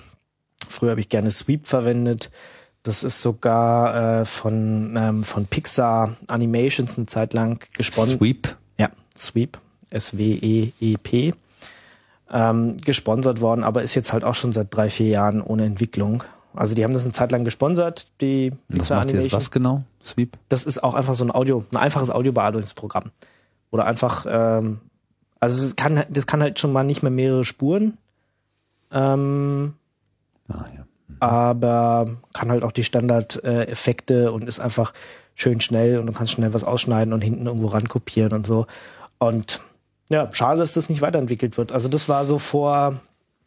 Scheint so ein generelles Problem zu sein, ne? Mhm. Also da baut Menge. mal jemand was und dann benutzt das keiner und dann, oder es benutzen vielleicht Leute, aber keiner entwickelt weiter. Das ist halt in der Open Source Community. Du, du Was hält dich denn dann da eigentlich, wenn das alles so furchtbar ist? Es ist doch nicht alles furchtbar. Ich mein, es, Das war nicht alles schlecht in der DDR. genau. Es, nein, es, ich meine, es funktioniert ja. ja. Ja. Du kannst, du kannst ja alles machen. Ähm, es ist bloß schade, dass das äh, viele Ansätze, wo ich sage, hey, wow, super geil, und dann irgendwann äh, läuft es halt irgendwie so aus, weil ähm, keiner mehr da ist. Aber das ist halt, das ist halt Open Source Software. Äh, jeder versucht sich erstmal an seinem eigenen, an seiner eigenen Stelle zu kratzen und eine Lösung zu bauen. Und äh, wenn er dann heiratet, einen anderen Job hat, äh, wie auch immer, und da nicht eine große Community dahinter ist, die das äh, irgendwie weitertragen kann, dann stirbt halt aus. Ähm, da, weil mit der Software wird ja kein Geld verdient. Das ist halt einfach so. Ja gut, ich meine, das ist jetzt mit, mit, mit kommerzieller Software auch nicht anders, wenn die nicht erfolgreich ist, Ist und die Leute haben was, dann, eingestellt, dann, genau. äh, Da- da dann, können auch dann ist die- es auch weg. Genau, da können auch die Leute rumheulen, wie sie wollen. Ne? Es Ja. wird halt einfach nicht weiterentwickelt. Bei Open Source hast du jetzt die Möglichkeit, dir den Quellcode zu nehmen und sagen, hey, geil, äh, ich mach das weiter. Aber ich selbst bin jetzt kein Programmierer. Ich kann also nicht sagen, boah, geiler Quellcode, ich, ich entwickle da jetzt rum. Ich bin halt, ich benutze das Zeug auch nur. Ich bin halt nur Anwender. Ich kann halt äh, gerne jemandem sagen, hm, äh, mach mal den Button da weiter links oder so, oder ich hätte gerne noch dieses oder jenes Feature, dann wäre ich glücklicher, aber ich kann nicht hingehen und äh, das selber dazu coden. Und gab es nicht mal so ähm, Trends? Ich meine, wenn ihr so viele Seiten euch sowieso die ganze Zeit in so einer Developer-Community bewegt, könnte man ja auch äh, denken, dass es da vielleicht möglich wäre, mal auch Leute zusammenzubringen, die sagen, okay, alles klar, jetzt machen wir das hier mal besser. Ja, also bei uns tatsächlich so gibt halt ein paar Skripte, ein paar auch auf Python-Basis, die so gewisse Sachen machen, aber jetzt äh, einen Audio-Editor oder sowas zu schreiben, ist dann halt einfach zu viel. Also Ja muss ja nicht gleich ein Audio-Editor sein, aber weiß ich nicht. Ja, aber das ist, das ist tatsächlich, ich glaube, das ist bei vielen Podcasts so, dass die dann halt nochmal irgendwie ihr eigenes Ding irgendwo haben, neben ihrem WordPress oder wie, das für gewisse Sachen macht, aber das ist jetzt nicht sowas, was man irgendwie der großen Allgemeinheit zur Naja. Verfügung stellt oder was äh, in einen anderen Workflow einfach reinpasst. Klar, wir haben auch unseren äh, kleinen Daemon, der, wenn du dem eine MP3-Datei entgegenschmeißt, äh, das Ding einfach richtig taggt und äh, daraus auch eine OGG-Datei encodet. Und man kann das auch aufblasen, dass das auch noch äh, ähm, AAC macht oder sonst was. Könnte man tun. Ähm, ja. Aber dann musst du halt einfach mehrere Entwickler haben und wir, unser Hauptfokus ist einfach, wir wollen äh, Podcasten, wir wollen Radio machen, wir wollen gute Qualität abliefern und äh, dann ist das natürlich nur noch so eine Nebensache. Ja, ja, klar. Es steht natürlich dann immer im, im Mittelpunkt, dass man überhaupt erstmal was hinbekommt und dann, ja. Ja. Genau. Ähm, wo, wo ich gerade bei diesem Audio umwandeln und sowas war, da könnte man sich mal das Programm SOX angucken, S-O-X. Mhm. Ähm, das kann halt, wenn man dem sagt, hey, ich habe hier eine Wave-Datei, mach mir das mal in MP3, hey, ich habe hier eine OGG-Datei, mach mir das mal in MP3 oder andersrum oder in AAC oder wie auch immer. Ähm, Das ist ja so ein Klassiker auch der Open Source äh, Welt. Ne? Also wenn man wirklich dieses Problem hat mit Konvertieren, Ja. mit Socks kriegt man irgendwie alles konvertiert. Ja. Alles nach Also, allem, genau. in jeder Form und Farbe und natürlich dann eben wieder Kommandozeile wunderbar automatisierbar, dass es eben für solche Prozesse durchaus äh, angemessen ist. Ne? Man kann das natürlich auch alles mit FFmpeg machen, aber Macht ihr damit, macht, macht ihr mit, mit Socks dann auch euer Encoding? Ähm, na gut, wenn du jetzt, äh, wenn du Dann- den Prozess dir anguckst, dass, dass die meisten Leute ein Audacity haben und dann äh, eine MP3-Datei oder eine Wave-Datei rausschmeißen, ähm, das SOX nimmt dann tatsächlich die Datei und encodiert es nochmal.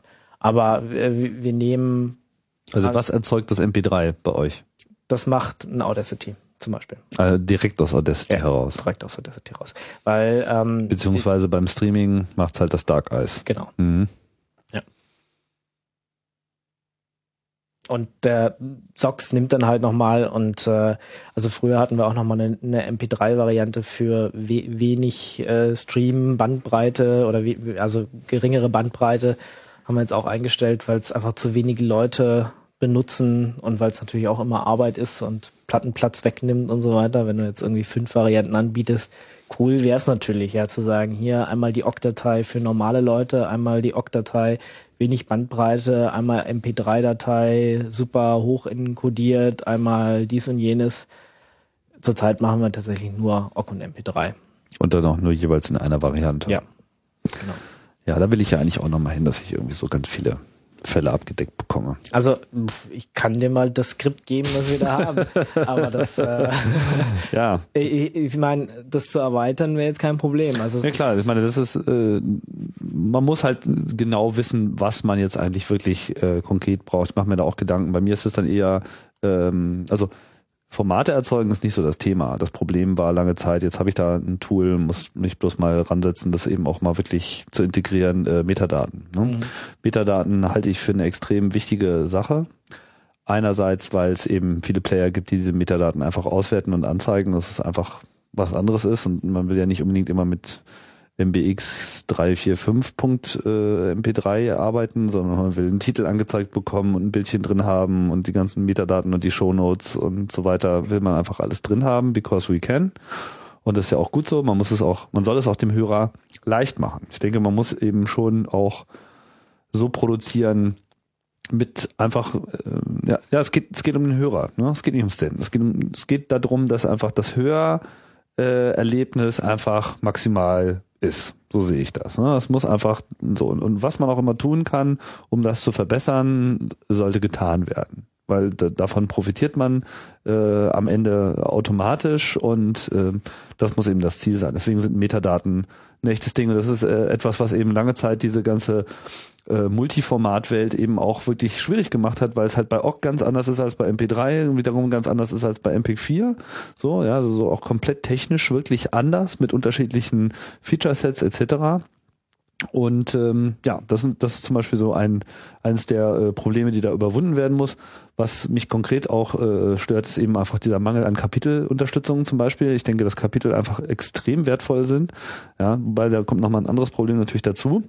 Deswegen habe ich vorhin auch nach diesem MIDI-Support äh, gefragt, gar nicht so sehr, weil ich jetzt noch was dazu komponieren möchte, sondern weil das eben so eine der Wege ist, über die man relativ gut solche äh, äh ne, solche Kapitel-Events mit monitoren kann, während man irgendwie aufnimmt. Dass man einfach da so, so eine Taste auf dem Tisch hat, draufhaut und dann ne, kann man sich äh, gleich eben so eine Kapitelmarke setzen. Bloß die dann eben wieder raus exportiert zu bekommen, etc. Ja.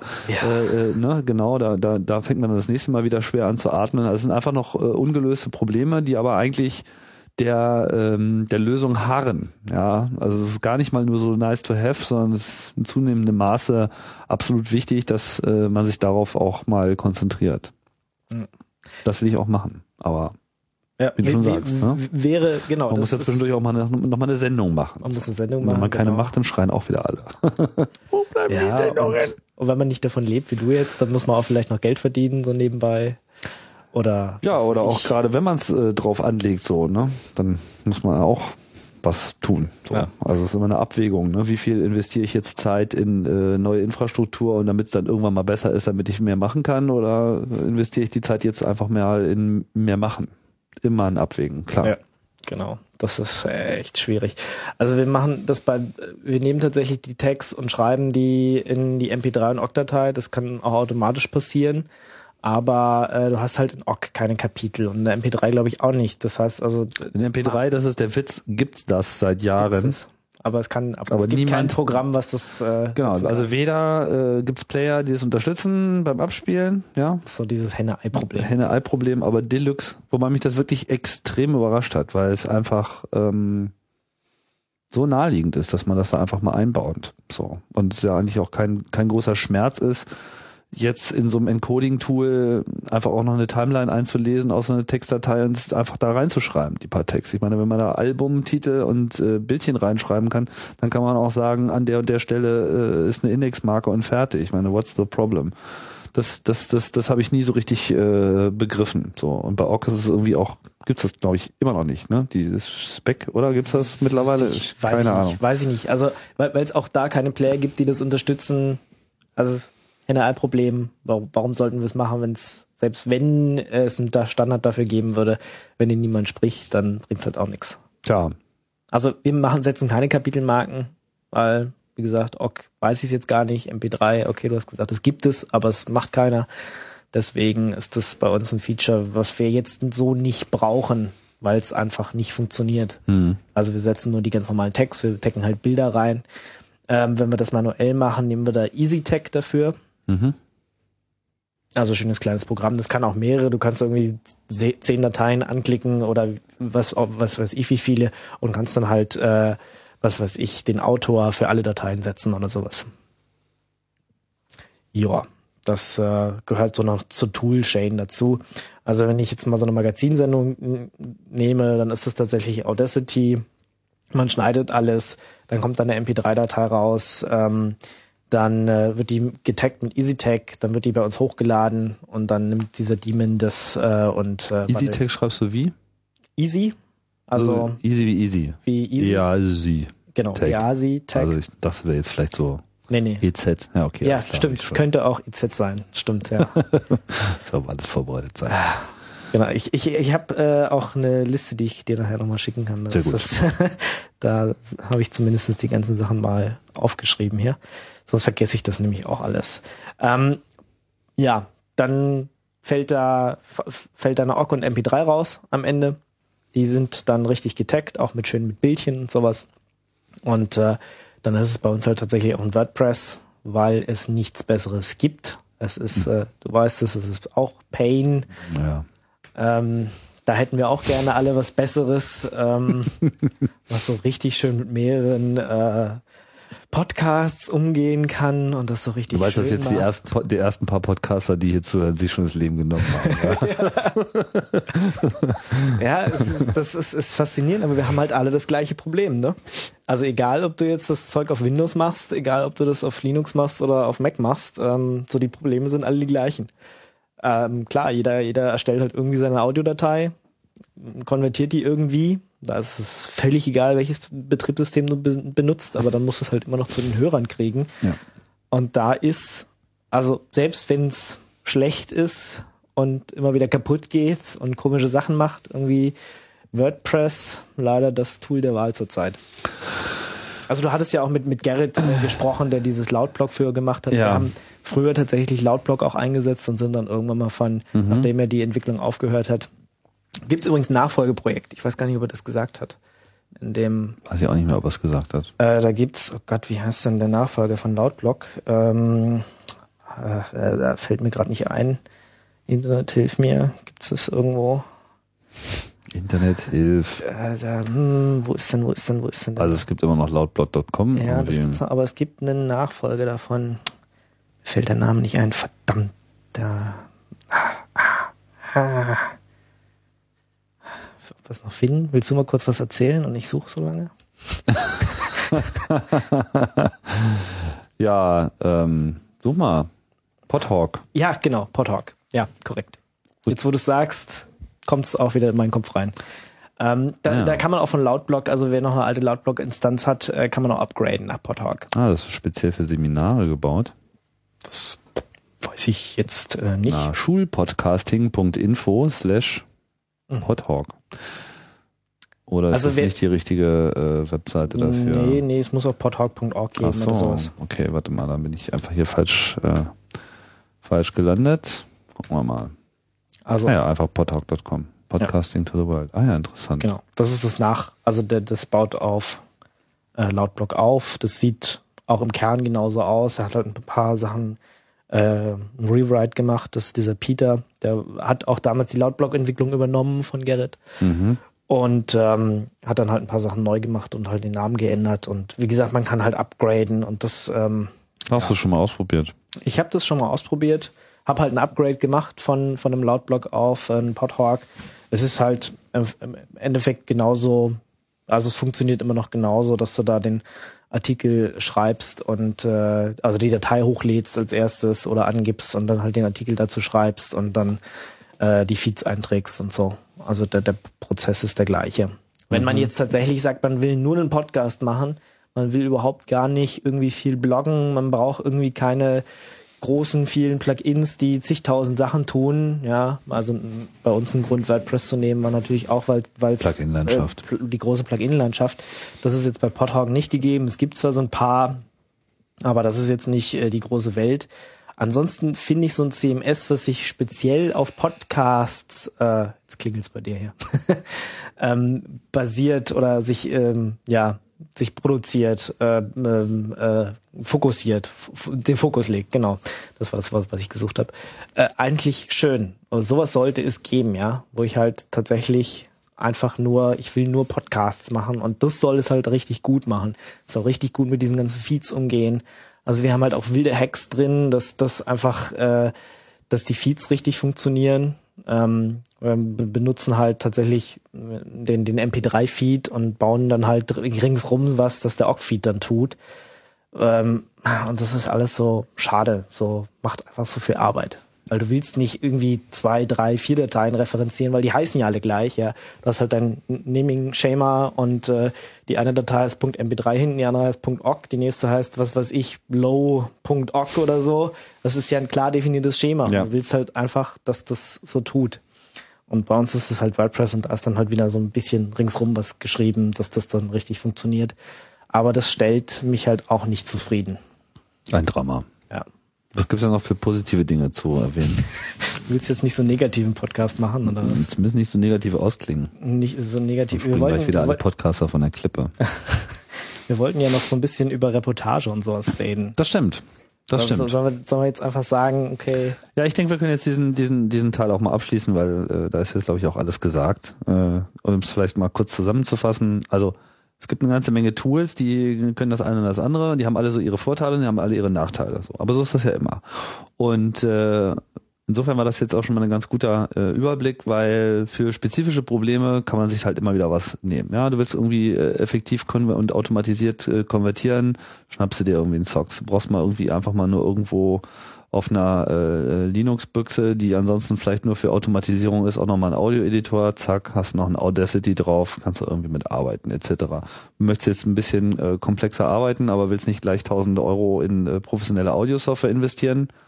Und das muss man da schon ausgeben, wenn man jetzt irgendwie auf dem Mac oder auf Windows äh, jetzt wirklich mit den großen Playern arbeitet ja, warum dann nicht mal in so ein Ardua reinschnuppern und äh, ein bisschen durch die, die Mühen des Setups äh, durchmarschieren? Ist ja nicht so, dass es unmöglich ist. Es ist Nein, nur eben, äh, ja, es, es ist, ist ein bisschen schwieriger. Es ist halt ein bisschen schwieriger so und dann kriegt man dann eben auch eine Workstation quasi erstmal geschenkt und kann äh, zusehen, wie man da sein Multitrack-Setup äh, machen kann.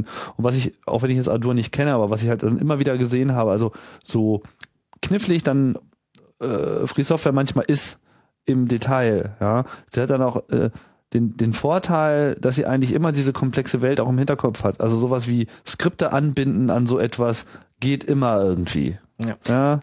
Da könnte man vielleicht noch auch kurz sagen, es gibt äh, auch so eine Plugin-Architektur unter Linux, ähm, LADSP, also Linux Audio Developer äh, Simple Plugin API oder Nachfolger davon LV2.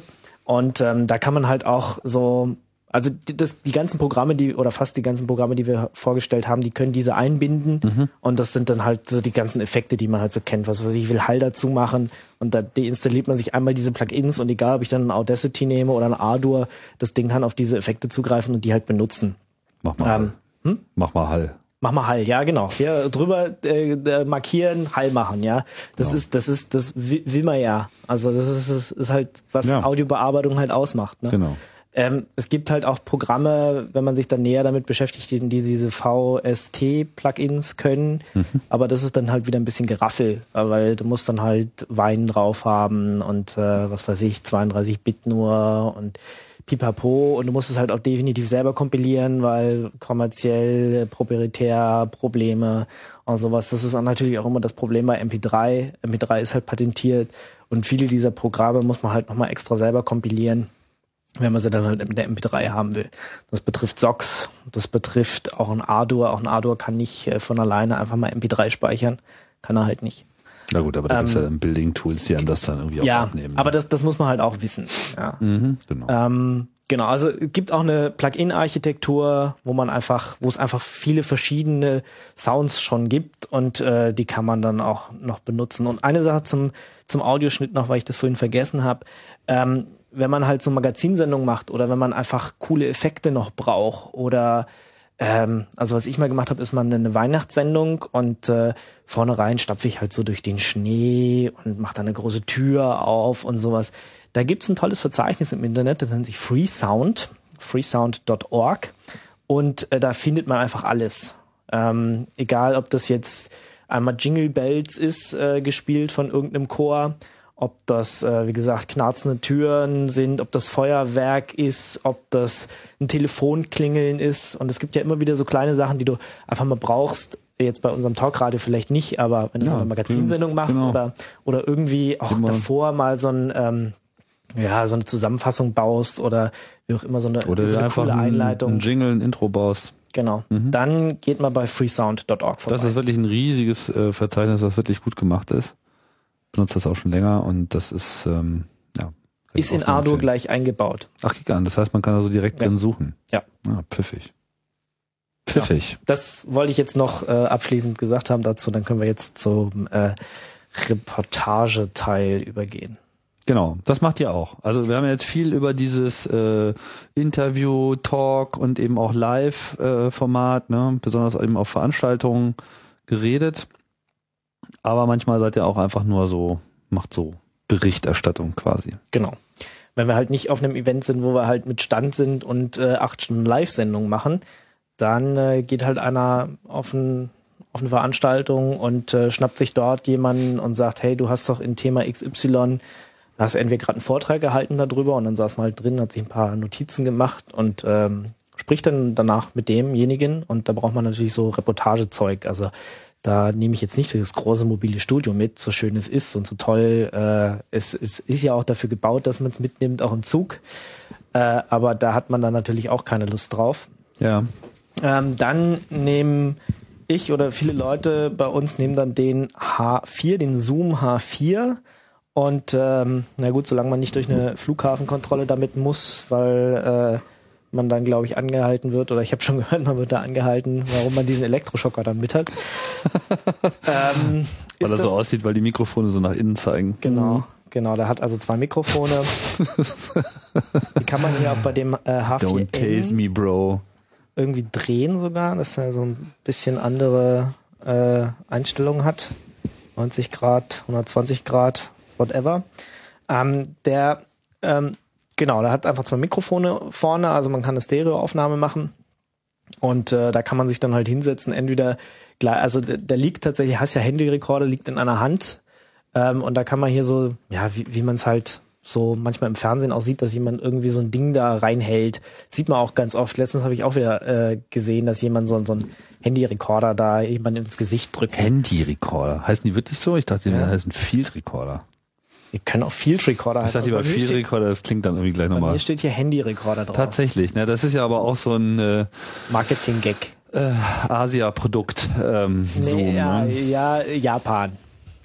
Zoom ist, ist Japan? Ja. Hm. Mhm. Können aber auch besser, oder? Also designed and engineered by Zoom Corporation Japan, manufactured in China. Ja, also H4n ist der Nachfolger von dem H4 und der Ja. ist äh, zumindest nicht mehr ganz so furchtbar wie äh, der H4. wenn ich's Also genau, wenn man die Chance hat, dann bitte ein H4n nehmen, weil der H4 ist einfach in der Bedienung nicht zu ertragen. Das ist, bis man da sich durch die Einstellung durchgeklickt hat. Das ist bei dem hier wesentlich besser, bei dem H4n. Da kann man äh, schnell mal die Inputs wechseln, weil er hat mehrere verschiedene. Du kannst entweder die Mikros oben benutzen oder wenn du jetzt sagst, äh, was weiß ich, äh, da ist eh eine Bühne und da ist eh ein Mischpult irgendwo, gib mir doch mal, was da aus eurem Mischpult rauskommt, äh, per XLR oder großer Klinke äh, hier mir und äh, ich, ich zeichne das gleich auf was er auch kann. Er hat zwei extra Eingänge nochmal. Ähm, er kann auch nur auf einem aufnehmen oder sowas. Also der kann die beiden auch trennen. Du kannst auch pro Eingang mit der neuen Firmware die Lautstärke unterschiedlich einstellen. Ähm, und was ich auch ganz cool finde, du könntest sogar vier Tracks gleichzeitig aufzeichnen. Also du kannst die Mikrofone verwenden gleichzeitig mit den äh, Eingängen unten. Dann Was man selten braucht. ja, was man selten braucht, aber äh, das ist auch irgendwie eine coole Sache. Und gerade, dass der halt XLR kann und große Klinke, die man unten reinstecken kann, ist das halt relativ flexibel. Und toll ist auch, dass er auch Phantomspeisung draufgeben kann. Also was du auch tun kannst, ist äh, die Headsets, die wir jetzt gerade hier aufhaben, da einfach reinstecken. und Phantomspeisung drauf geben und dann, äh, ja, dann funktionieren die.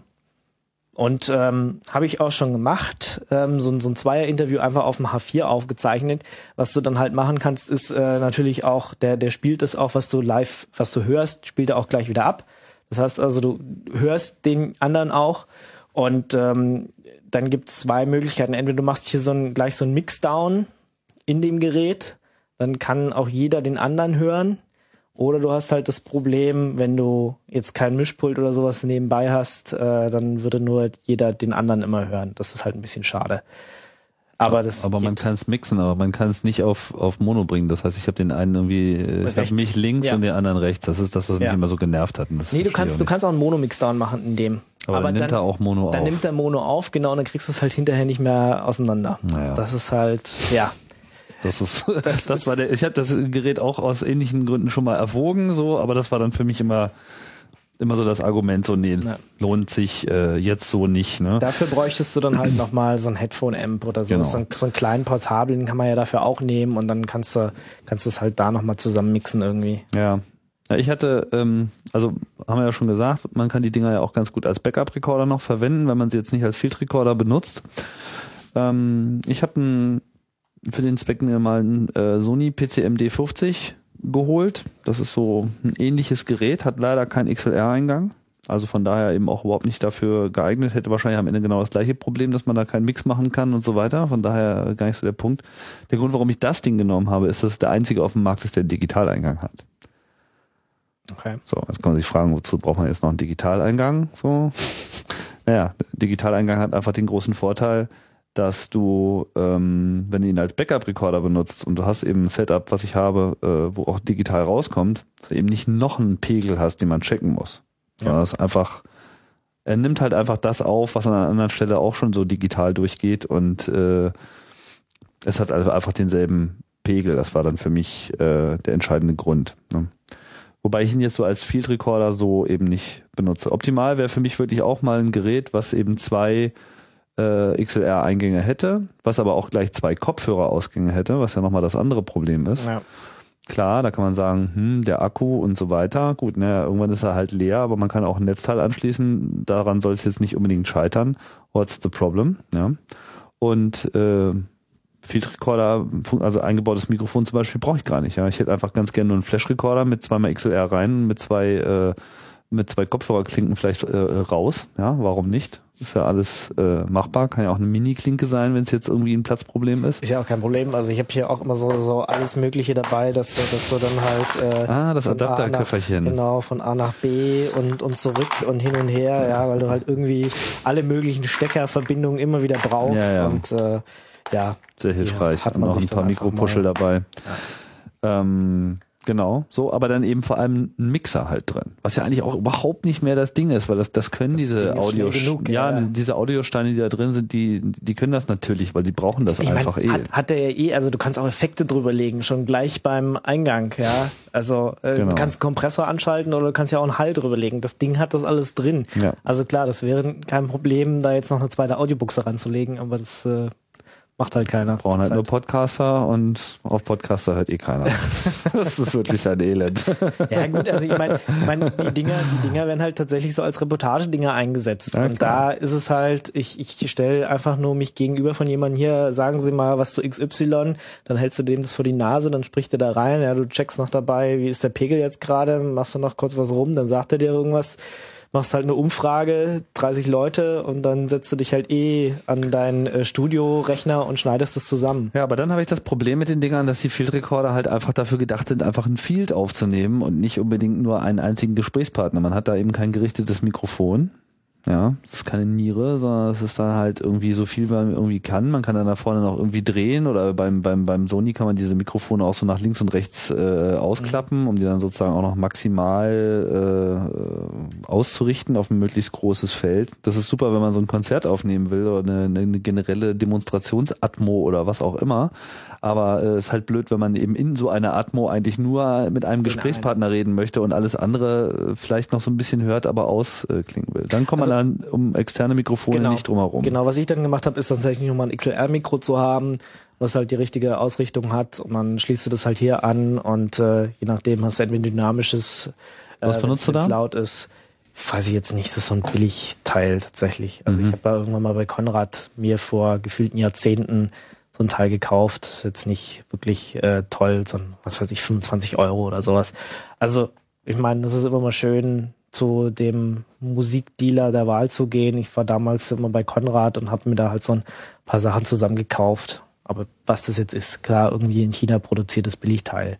Weil, ähm, ich meine, für, wenn, wenn du jetzt auf einer Bühne bist oder sowas, ist es bei mir jetzt nicht so schlimm, da kann, dass das Ding billig ist. Ja, ich will ja, will einfach nur, wenn du nah dran gehst, dass du es dann auch irgendwie hörst. Mhm. Und ähm, ja. Also ein dynamisches Mikrofon meinst du einfach? Ja. Mhm. Das kann ja auch billig sein. Also wenn man anfängt mit Podcasten, wenn man nicht gleich viel Geld ausgeben will, was weiß ich, es gibt so viele billige dynamische Mikrofone. Wenn man jetzt nicht gleich äh, den super Podcast aufzeichnen will und äh, irgendwie beim, gleich mit Kondensatormikrofonen einsteigt, die fangen dann halt eher erst ab 60, 70, 80 Euro an.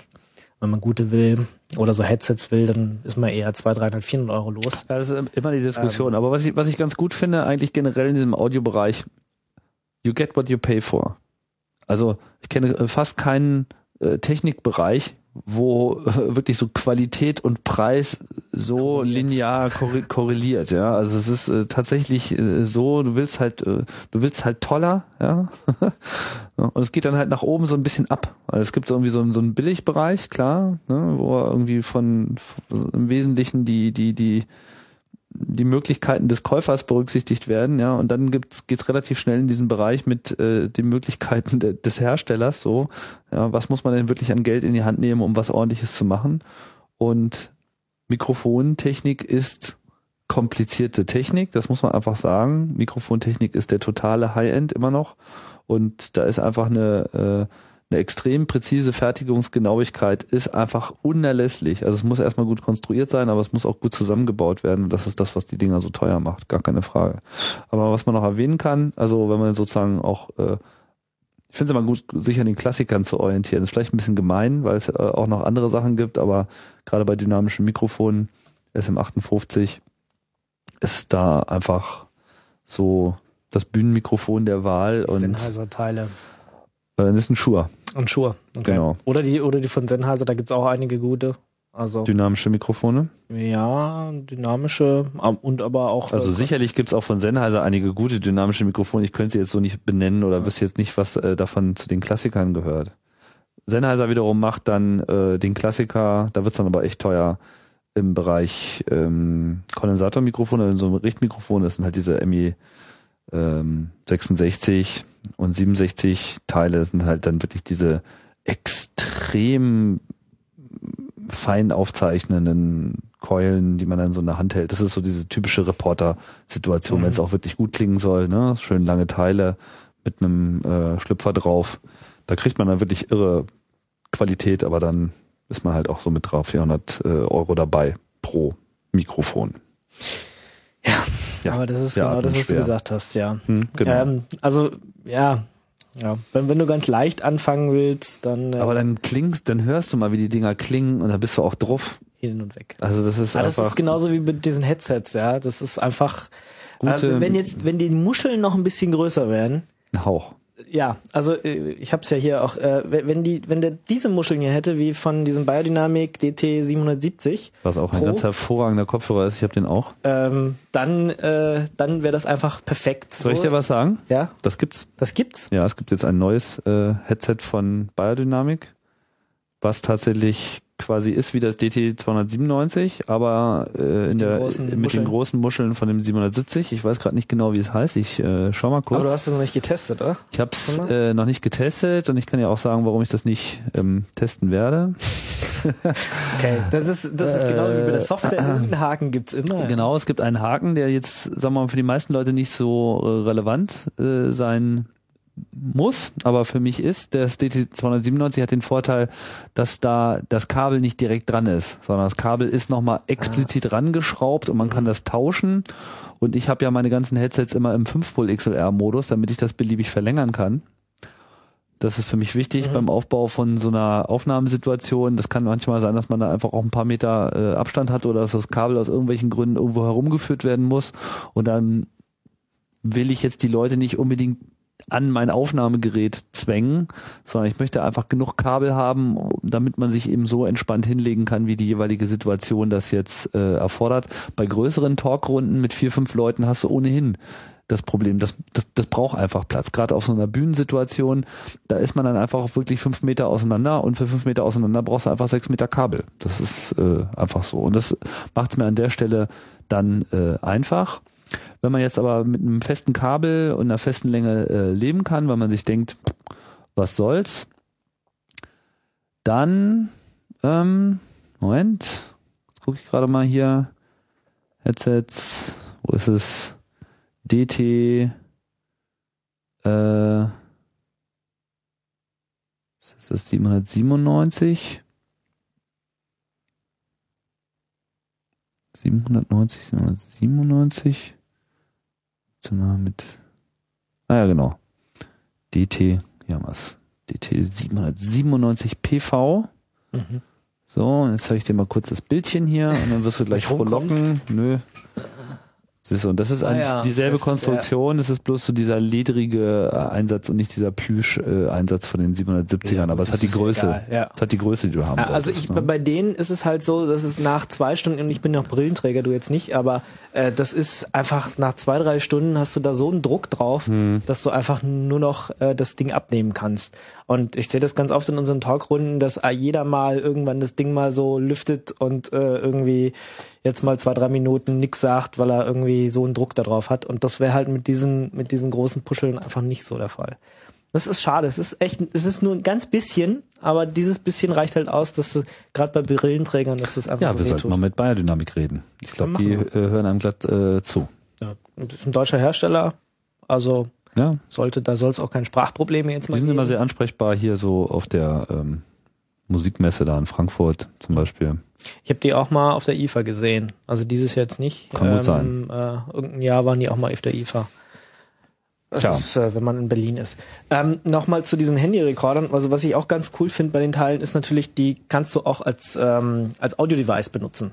Die steckst du also an deinen Rechner dran und diese Beziehungsweise den Zoom kann man so benutzen. Okay, den Zoom. Gut. Also ich also, kenne das von keinem anderen Gerät und das halte ich auch für ein verdammt cooles Ding, weil das dann eigentlich auch gleichzeitig so ein äh, Mikrofonvorverstärker ist.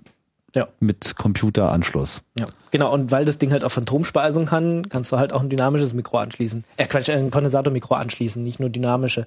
Wenn du sonst halt so, äh, an so einen Rechner könnte ich jetzt maximal ein dynamisches anschließen. Aber wenn du das Ding, diesen Zoom benutzt, kannst du halt auch äh, schnell einfach, ohne einen Mischpult zu haben oder sowas.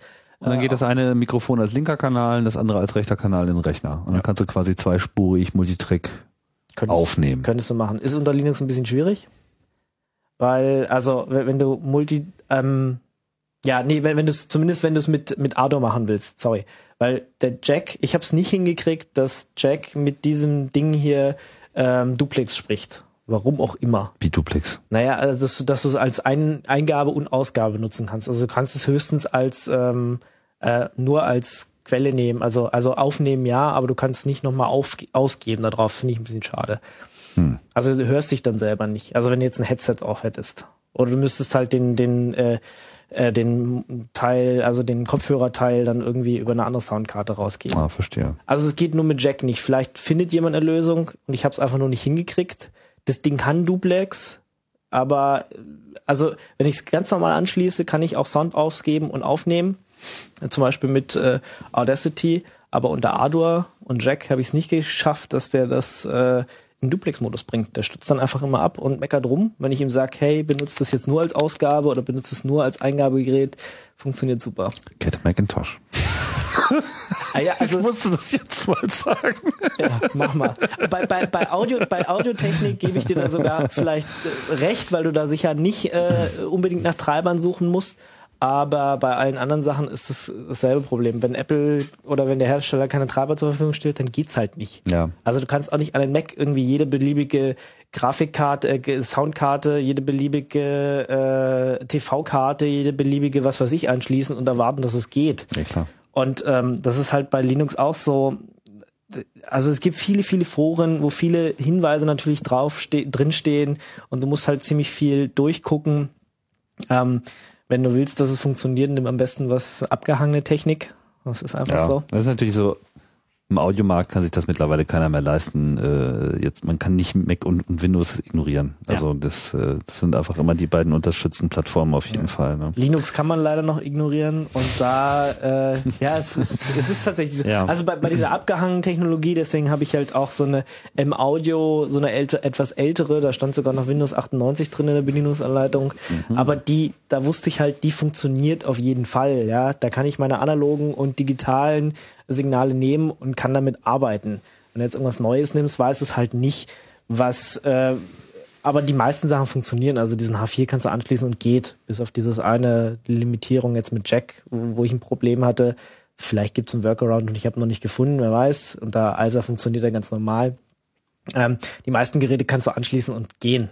Ja, alles, was so eine Standard-Soundkarte sind, ich meine, die ja, also alles, was, was halt Standard-USB-Audio macht. Ja, ja, genau, die kannst du einfach nehmen. Kurzer Nachtrag noch zu dieser äh, Sache mit ähm, das Ding einfach so als Audio-Interface zu benutzen. Äh, ich verwende jetzt, wenn es einkanalig ist, das ist ja hier eine, eine Zweikanal-Lösung, wenn es einkanalig ist, benutze ich derzeit diesen Shure X2U-Adapter. Das ist auch sehr nett, so ein sehr kompaktes Teil, wo man halt genau einen XLR-Eingang hat und dann hinten kommt USB raus. Und das hat aber auch dann Monitoring. Das heißt, ich kann das, was da wieder rausgegeben wird, also wenn, auf, wenn ich auf das USB-Audio-Device rausschreibe, dann ist das eben das, was ich dann auf dem Kopfhörer höre. Und äh, außerdem sehr praktisch für Voice-over-IP-Anwendungen. Äh, also wenn man jetzt Skype macht oder andere Voice-over-IP-Geschichten macht damit am Rechner, dann kann man eben auch noch einen lokalen Mix machen. Das heißt, das, was man selber sagt, geht eben auch schon in dem Gerät wieder auf meinen Kopfhörer drauf, so dass ich meine mhm. eigene Stimme äh, höre. Üblicherweise macht ja Telefonie das so, dass es eben das Senden und das Empfangen dann auch trennt, damit es eben kein Feedback gibt. Und das heißt wiederum, wenn man geschlossenen Kopfhörer hat, hört man sich selbst nicht mehr so gut, sondern nur noch sozusagen durch den eigenen Schädel. Aber das reicht dann nicht und dann tendiert man dazu zu schreien oder irgendwie so ein bisschen auch den Kontakt zu dem Gespräch zu verlieren. Das ist ein ganz komischer Effekt. Deswegen ist eben so ein lokales Monitoring ganz wichtig. Da hat das Teil dann eben noch so ein paar nette Rädchen dran. Das finde ich irgendwie gerade ganz pfiffig. Wird dann wieder ein bisschen komplizierter, wenn man das eben mit Zweien machen will, weil dann muss man diese Monitor-Dinge quasi noch untereinander äh, verbinden. Das geht auch, aber ja, ist nicht so ja. Ich noch noch ein Nachtrag zu den zu diesen äh, Field Recordern, wie du so genannt hast, oder Handy Recorder, wie sie Zoom nennt. Ähm, da gibt's halt auch den Zoom H1, der äh, relativ billig ist und wenn man halt tatsächlich jetzt nur Reporter machen will, oder halt mhm. halt auch so ein Klassiker, diese Zoom H3 oder es gibt noch von Tascam einige oder von Idirol. Also ich habe damals überlegt, ob ich mir diesen Idirol, ich glaube R9 oder sowas hole um, oder halt den, den Vorgänger, den, den Zoom H4. Und ich habe mir dann damals den H4 geholt, we einfach wegen dieser Eingänge, weil der halt XLR hat, weil der halt große Klinke einnehmen kann und weil er halt Phantomspeisung kann. Und das ist schon irgendwie cool. Ähm, wie gesagt, der alte war halt usertechnisch einfach, usability-technisch einfach ein Fail und der ist jetzt, der neue ist relativ fest. Ähm, also da, da muss man sich halt immer angucken, was will man. Genau, man muss sich, das ist, das ist überhaupt so die, die Grundfrage. Man muss sich immer darüber im Klaren sein, was für Aufnahmesituationen will ich haben. Wie viele Leute, wo, ist es da laut, wie lange brauche ich, arbeite ich mit Kopfhörern, will ich mit Headsets arbeiten, will ich mit dynamischen Mikrofonen und so weiter arbeiten. Und daraus definiert sich eigentlich die Anforderung. Ja, Reicht es mir aus, einfach so, will ich was Kleines haben, dass ich dieser Eddie Rohl R09, den du erwähnt hast, ähm, ich kenne ein paar Leute, die damit arbeiten, die sind total glücklich, weil ordentliche Mikrofone und so. Und das ist halt so wirklich so dieses, ziehst du mal eben so aus der Tasche, so zack, bumm, äh, äh sagen Sie, Sie, Sie, waren dabei, äh, sagen Sie, äh, was Sie gesehen haben. So, ja, dafür ist es natürlich super. Und auch wenn man auch, sag mal, auf dieses Soundscaping steht, sind solche Teile ja auch wunderbar. Also so gerade so dieses, ja, ich bin jetzt hier irgendwie bei der Supermarkteröffnung und äh, willst einfach so, so, so einen Eindruck kriegen mhm. und läufst dann irgendwie rum und äh, willst einfach nur die Atmosphäre einfangen. Dafür sind die Dinger auch gut. Ja. Wobei ich dann für den Fall, das kommt selten vor, aber äh, das mag ich dann nochmal besonders, wenn es einem nur um Soundscaping geht. Also wenn man sozusagen explizit Field Recording betreiben will und die Atmosphäre aufnehmen will, aber dann einfach auch den maximalen Impact haben will. So, was weiß ich. Wie war es auf der Demo? Äh, Freiheit statt Angst. Also wir haben zum Beispiel Freiheit statt Angst, haben wir drei Jahre hintereinander äh, live Bericht erstattet. Wollte ich jetzt nochmal so placken. ja. Also hier in Berlin. Jetzt die letzten zwei Jahre nicht, aber es gab dann tatsächlich ein Demoradio, was auch die ganze Zeit von dort gesendet hat. Und womit habt ihr dann mikrofoniert? Ähm, ich meine, wir hatten, wir hatten in der Seabase eine, eine Radiostation quasi. Mhm. Und ähm, dann gab's halt Leute, die sind halt mit Handy rumgerannt und äh, haben von dort dann live berichtet und wir haben die rein, mit einer Schaltung reingenommen. Also Mhm. und dann gab's halt Live-Berichterstattung. Und sonst, was halt so gerade passiert ist, was du halt so über die Ticker mitgekriegt hast, haben wir dann halt raus. Ja gut, aber ich meine jetzt, wenn du jetzt mit dem Strom mitläufst und du willst wirklich so richtig die Atmo, Ja. so wie sie da, da gerade ist, maximal einfangen und vielleicht auch live einfangen. Ähm, da finde ich diese OKM-Mikrofone ganz geil, die halt so ein bisschen aussehen wie so billige äh, Kopfhörer äh, von so einem Walkman. Die steckst du dir nämlich einfach ins Ohr. Kennst du gar nicht? Nee, habe ich noch nie gesehen. Das sind einfach so zwei Mikrofone, die steckst du dir direkt in die Ohren rein. Okay, Die sehen die- halt aus so wie Kopfhörer eigentlich. Also wenn du mit den Dingern rumläufst, denken auch alle, du hörst gerade Musik, obwohl du gerade aufzeichnest. Genau. Und es ist halt, ähm, also Kunstkopf ist jetzt nicht die richtige Bezeichnung dafür, weil du ja keinen Kunstkopf äh, hast, aber du nimmst ja deinen richtigen Kopf quasi und es ist so eine binaurale Aufnahme, wo du eben die Mikrofone genau da hast, wo du die Ohren hast. Das heißt, du fängst eine, eine, eine, ein, machst ein Stereo, eine Stereoaufnahme, die einfach selber hörst. genau so ist, wie du es gerade in dem Moment hörst. Und damit hast du einfach eine unfassbare Ortung in allem. Wenn irgendwas an dir vorbeifährt und sich von links nach rechts bewegt, dann, dann ist das einfach in der Aufnahme danach exakt genauso. Und äh, das ist natürlich optimal, wenn du später mit dem Kopfhörer hörst. Das geht dann so auf Boxen, denke ich mal, geht das ein bisschen verloren. Aber in dem Moment, wo du eben selber mit Kopfhörern wieder abhörst, vor allem mit guten, hörst du dann einfach jedes Detail. Das ist, äh, kann einem echt den, den kalten Schauer über den Rücken treiben. Weißt du, was sie kosten? Ja, die gehen so bei, ähm, das ist hier aus, aus, aus Berlin, diese OKM-Mikrofone. Die gibt's in verschiedenen äh, Varianten von äh, Soundman. Gibt's auch schon seit Ewigkeiten. Und äh, ich glaube, die gehen so bei, warte mal, ich guck mal kurz. Soundman OKM.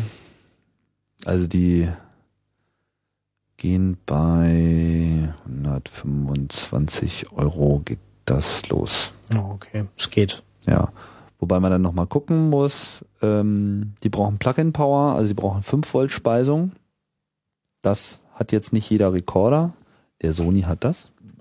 Okay. Der Zoom hat es, glaube ich, Nee, du nicht. kannst nur Auf- zwischen, ich glaube, 24 und 48. Genau, so. Und das ist nämlich relativ selten geworden. Sony hat das traditionell schon immer gemacht bei ihren Rekordern, dass sie äh, diese 5 Volt Speisung drin hatten. Auch diese Minidisc-Rekorder zum Beispiel hatten das immer. Und das war so meine Kombination lange Zeit. Einfach so Minidisc-Rekorder und diese Dinger, das war einfach perfekt und super mobil, ja. Und jetzt sind es halt diese Flash-Rekorder, wie gesagt, die Sony-Rekorder, die äh, haben das. Ich bin mir nicht sicher, ob alle das haben. Es gibt jetzt von diesem PCM D50 gibt es jetzt auch noch mal so ein ähm, kompakteres, günstigeres ähm, Modell. Wie heißt der eigentlich? Äh, M10 ist das, glaube ich. Genau, der sieht so ähnlich aus. Der ist noch ein bisschen äh, kompakter. Da muss ich aber jetzt noch mal gucken, ob der auch Gerade wo du Minidisc gesagt hast. hat. Mit Plug-in-Power, genau. Also der Sony PCM M10, das ist so ein z- äh, 290 Euro kostet er ungefähr. Da geht's los und der hat auch schon Plug-in-Power. Wo du Minidisc gesagt hast, habe ich gedacht, oh ja, die gute alte Zeit. Also bevor es halt diese diese äh, Field Handy Recorder Flash äh, Aufzeichnungsgeräte gab, ist man natürlich mit Minidisc rumgerannt.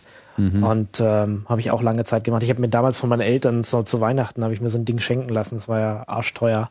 Ich habe auch noch ziemlich viele Minidiscs zu Hause, wo halt alte Interviews drauf sind. Und ähm, ja, früher waren wir auf Veranstaltungen mh, und haben halt mit auf Minidisc aufgenommen. Da Klar, nur das da war's- Einspielen war wieder furchtbar. Genau, weil du nochmal genau dieselbe Zeit, die die Aufnahme Furchtbar. dauerte, gebraucht hast. Um Weil das- digital auslesen wäre ja böse gewesen, weil das dann könnte man ja Musik kopieren und so weiter. Ja, das Damit haben sie sich echt den Markt kaputt gemacht. Also das ist ja, die Erlösung war dann tatsächlich, als diese, diese Flash-Recorder dann aufkamen. Und mittlerweile gehen die ganzen Reporter halt damit raus, während das früher einfach Minidisc war. Das war halt State of the Art damals. Ich meine, diese kleinen Scheiben, das sah ja immer so aus wie eine, wie eine Diskette, ne? So, da hast du Ja, da reingeschoben. Das äh, war schon lustig. Und damals habe ich tatsächlich, weil die, also das, was ich hatte, hatte keine Phantomspeisung, aber ich hatte dann halt einen Kondensatormikro und da war halt eine Batterie drin, die das gemacht hat. Ja. Ähm, ich habe noch ein, eine Sache vorhin bei, bei Linux äh, Audio oder zwei Sachen vergessen. Äh, es gibt auch spezielle Linux Audio Distributionen. Also wer äh, entweder Musik machen will damit, äh, es gibt auch immer auf diesen kleinen Linux-Tagen gibt's auch öfter mal äh, so, so einen Aufbau, wo man dann halt tatsächlich irgendwie so eine große Band sieht, die irgendwie eine Aufnahme damit macht. Also in Potsdam hatte ich das, glaube ich, vor zwei, drei Jahren ähm, gesehen. Das ist auch immer krass. Also man kann mit Linux tatsächlich äh, riesengroße Abmischsysteme machen, wo du halt tatsächlich äh, Schlagzeug, Gitarre und sonst was abnimmst und das halt zusammenmischt, dann halt mit, mit Ardo oder sowas. Es gibt auch LMMS zum Beispiel. Also da gibt es eine Menge Software, die halt auch so in diesen Musikbereich eher reingeht, was wir jetzt hier gar nicht Das ist abgedeckt jetzt die Distribution oder ist nochmal was anderes? ähm, LMMS ist ein, ähm, ein Programm nur, Distribution. Es gibt auf Ubuntu-Basis eine, die nennt sich äh, Ubuntu Studio. Es gab eine lange Zeit, die habe ich benutzt, ähm, eine auf OpenSUSE-Basis, die nannte sich JackLab. Ähm, und da ist halt dieses ganze Zeug schon vorkonfiguriert. Also da ist Jack halt schon drin und es startet halt automatisch mit und du musst dich dann nicht darum noch alles kümmern. Ähm, es gibt 64 Studio oder ein ganz alter bekannter Demudi, die basieren auf Debian. Ähm, ich äh, gebe dir auch mal einen Link mit, äh, steht dann in den Shownotes, wo halt so eine Liste an, äh, an Distributionen, die speziell auf Audio-Setup getrimmt werden, äh, drinstehen. Ähm, ja. Jacklab.org sieht aber nicht so positiv Genau, aus. Jacklab ist äh, tot, also das wird nicht weitergeführt, das ist schade. Äh, ich bin war eine ganz lange Zeit äh, OpenSUSE-User, benutze jetzt gerade Arch Linux oder äh, zwei Tage tue ich mir jetzt mal Ubuntu an. Ich muss mir mal Ubuntu ausprobieren, weil alle meckern ja so über dieses Unity und so. Äh, ich versuche gerade mal ein paar Tage Selbsttest äh, Ubuntu, aber normalerweise bin ich Arch Linux-User und vorher halt OpenSUSE und da gab's halt dieses Jacklab. Also es gibt Warte mal, wa- was davon ist jetzt spezifisch Audio? Äh, Genau. OpenSUSE ist ja jetzt keine spezielle Audiodistribution. Genau, davon gab es eine, die nannte sich Jacklab, die habe ich eine Zeit lang Ja. eingesetzt, die gibt's nicht mehr. Ja. Jetzt gibt's noch auf Ubuntu-Basis Ubuntu Studio. Ah. Es gibt auf Debian-Basis dieses 64 Studio oder dieses Demudi. Und es gibt auch von anderen Distributionen, entweder so Add-ons oder spezielle Distributionen, die sich halt auf Audio vor allem an Musiker richten. Wie immer. Aber au- ja, ja, und das ist, das ist es natürlich. Also ich habe ich hab, äh, auch mal ein- oder wir haben auch ein Interview online, wo wo es tatsächlich so ein bisschen geht um USB-Gitarren und äh, wie man das alles macht. Und du kannst auch diese diese ganzen diese Fußpedale hier und sowas, die gibt's ja auch per USB und kannst du ansteuern und mit MIDI und äh, den ganzen Kram. Also das geht unter Linux alles. Ja, also ähm, nur weil wir das jetzt nicht äh, extra betrachtet haben, Musik unter Linux ist ein großes Thema, da gibt es ziemlich viele. Es gibt auch einmal im Jahr eine Linux-Audio-Konferenz zum Beispiel. Die ist, glaube ich, äh, dieses oder nächstes Jahr ist in irgendwo in den USA. Die war auch schon einmal in Berlin. Äh, da treffen sich halt diese ganzen Leute, die mit Linux Musik machen. Ähm, das ist auch eine relativ große Community. Wie heißt die? Einfach nur Linux, Audio. Linux-Audio-Konferenz. Okay.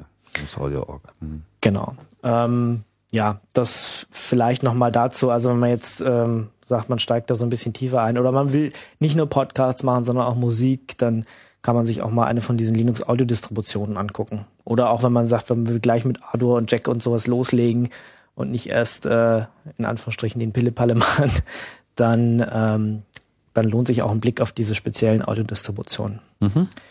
Ja, das Interview kann ich auch noch mal verlinken. Es ist, ist einfach ein nettes Gespräch äh, zwischen zwei, die sich mit Musik und ähm, ja und Audiotechnik und so auskennen. Das ist ganz interessant gemacht. Ist zwar schon ein bisschen älter, aber da geht's halt auch so USB-Gitarren und was weiß ich, äh, was man da alles machen kann. Okay, das wollte ich nur noch mal loswerden.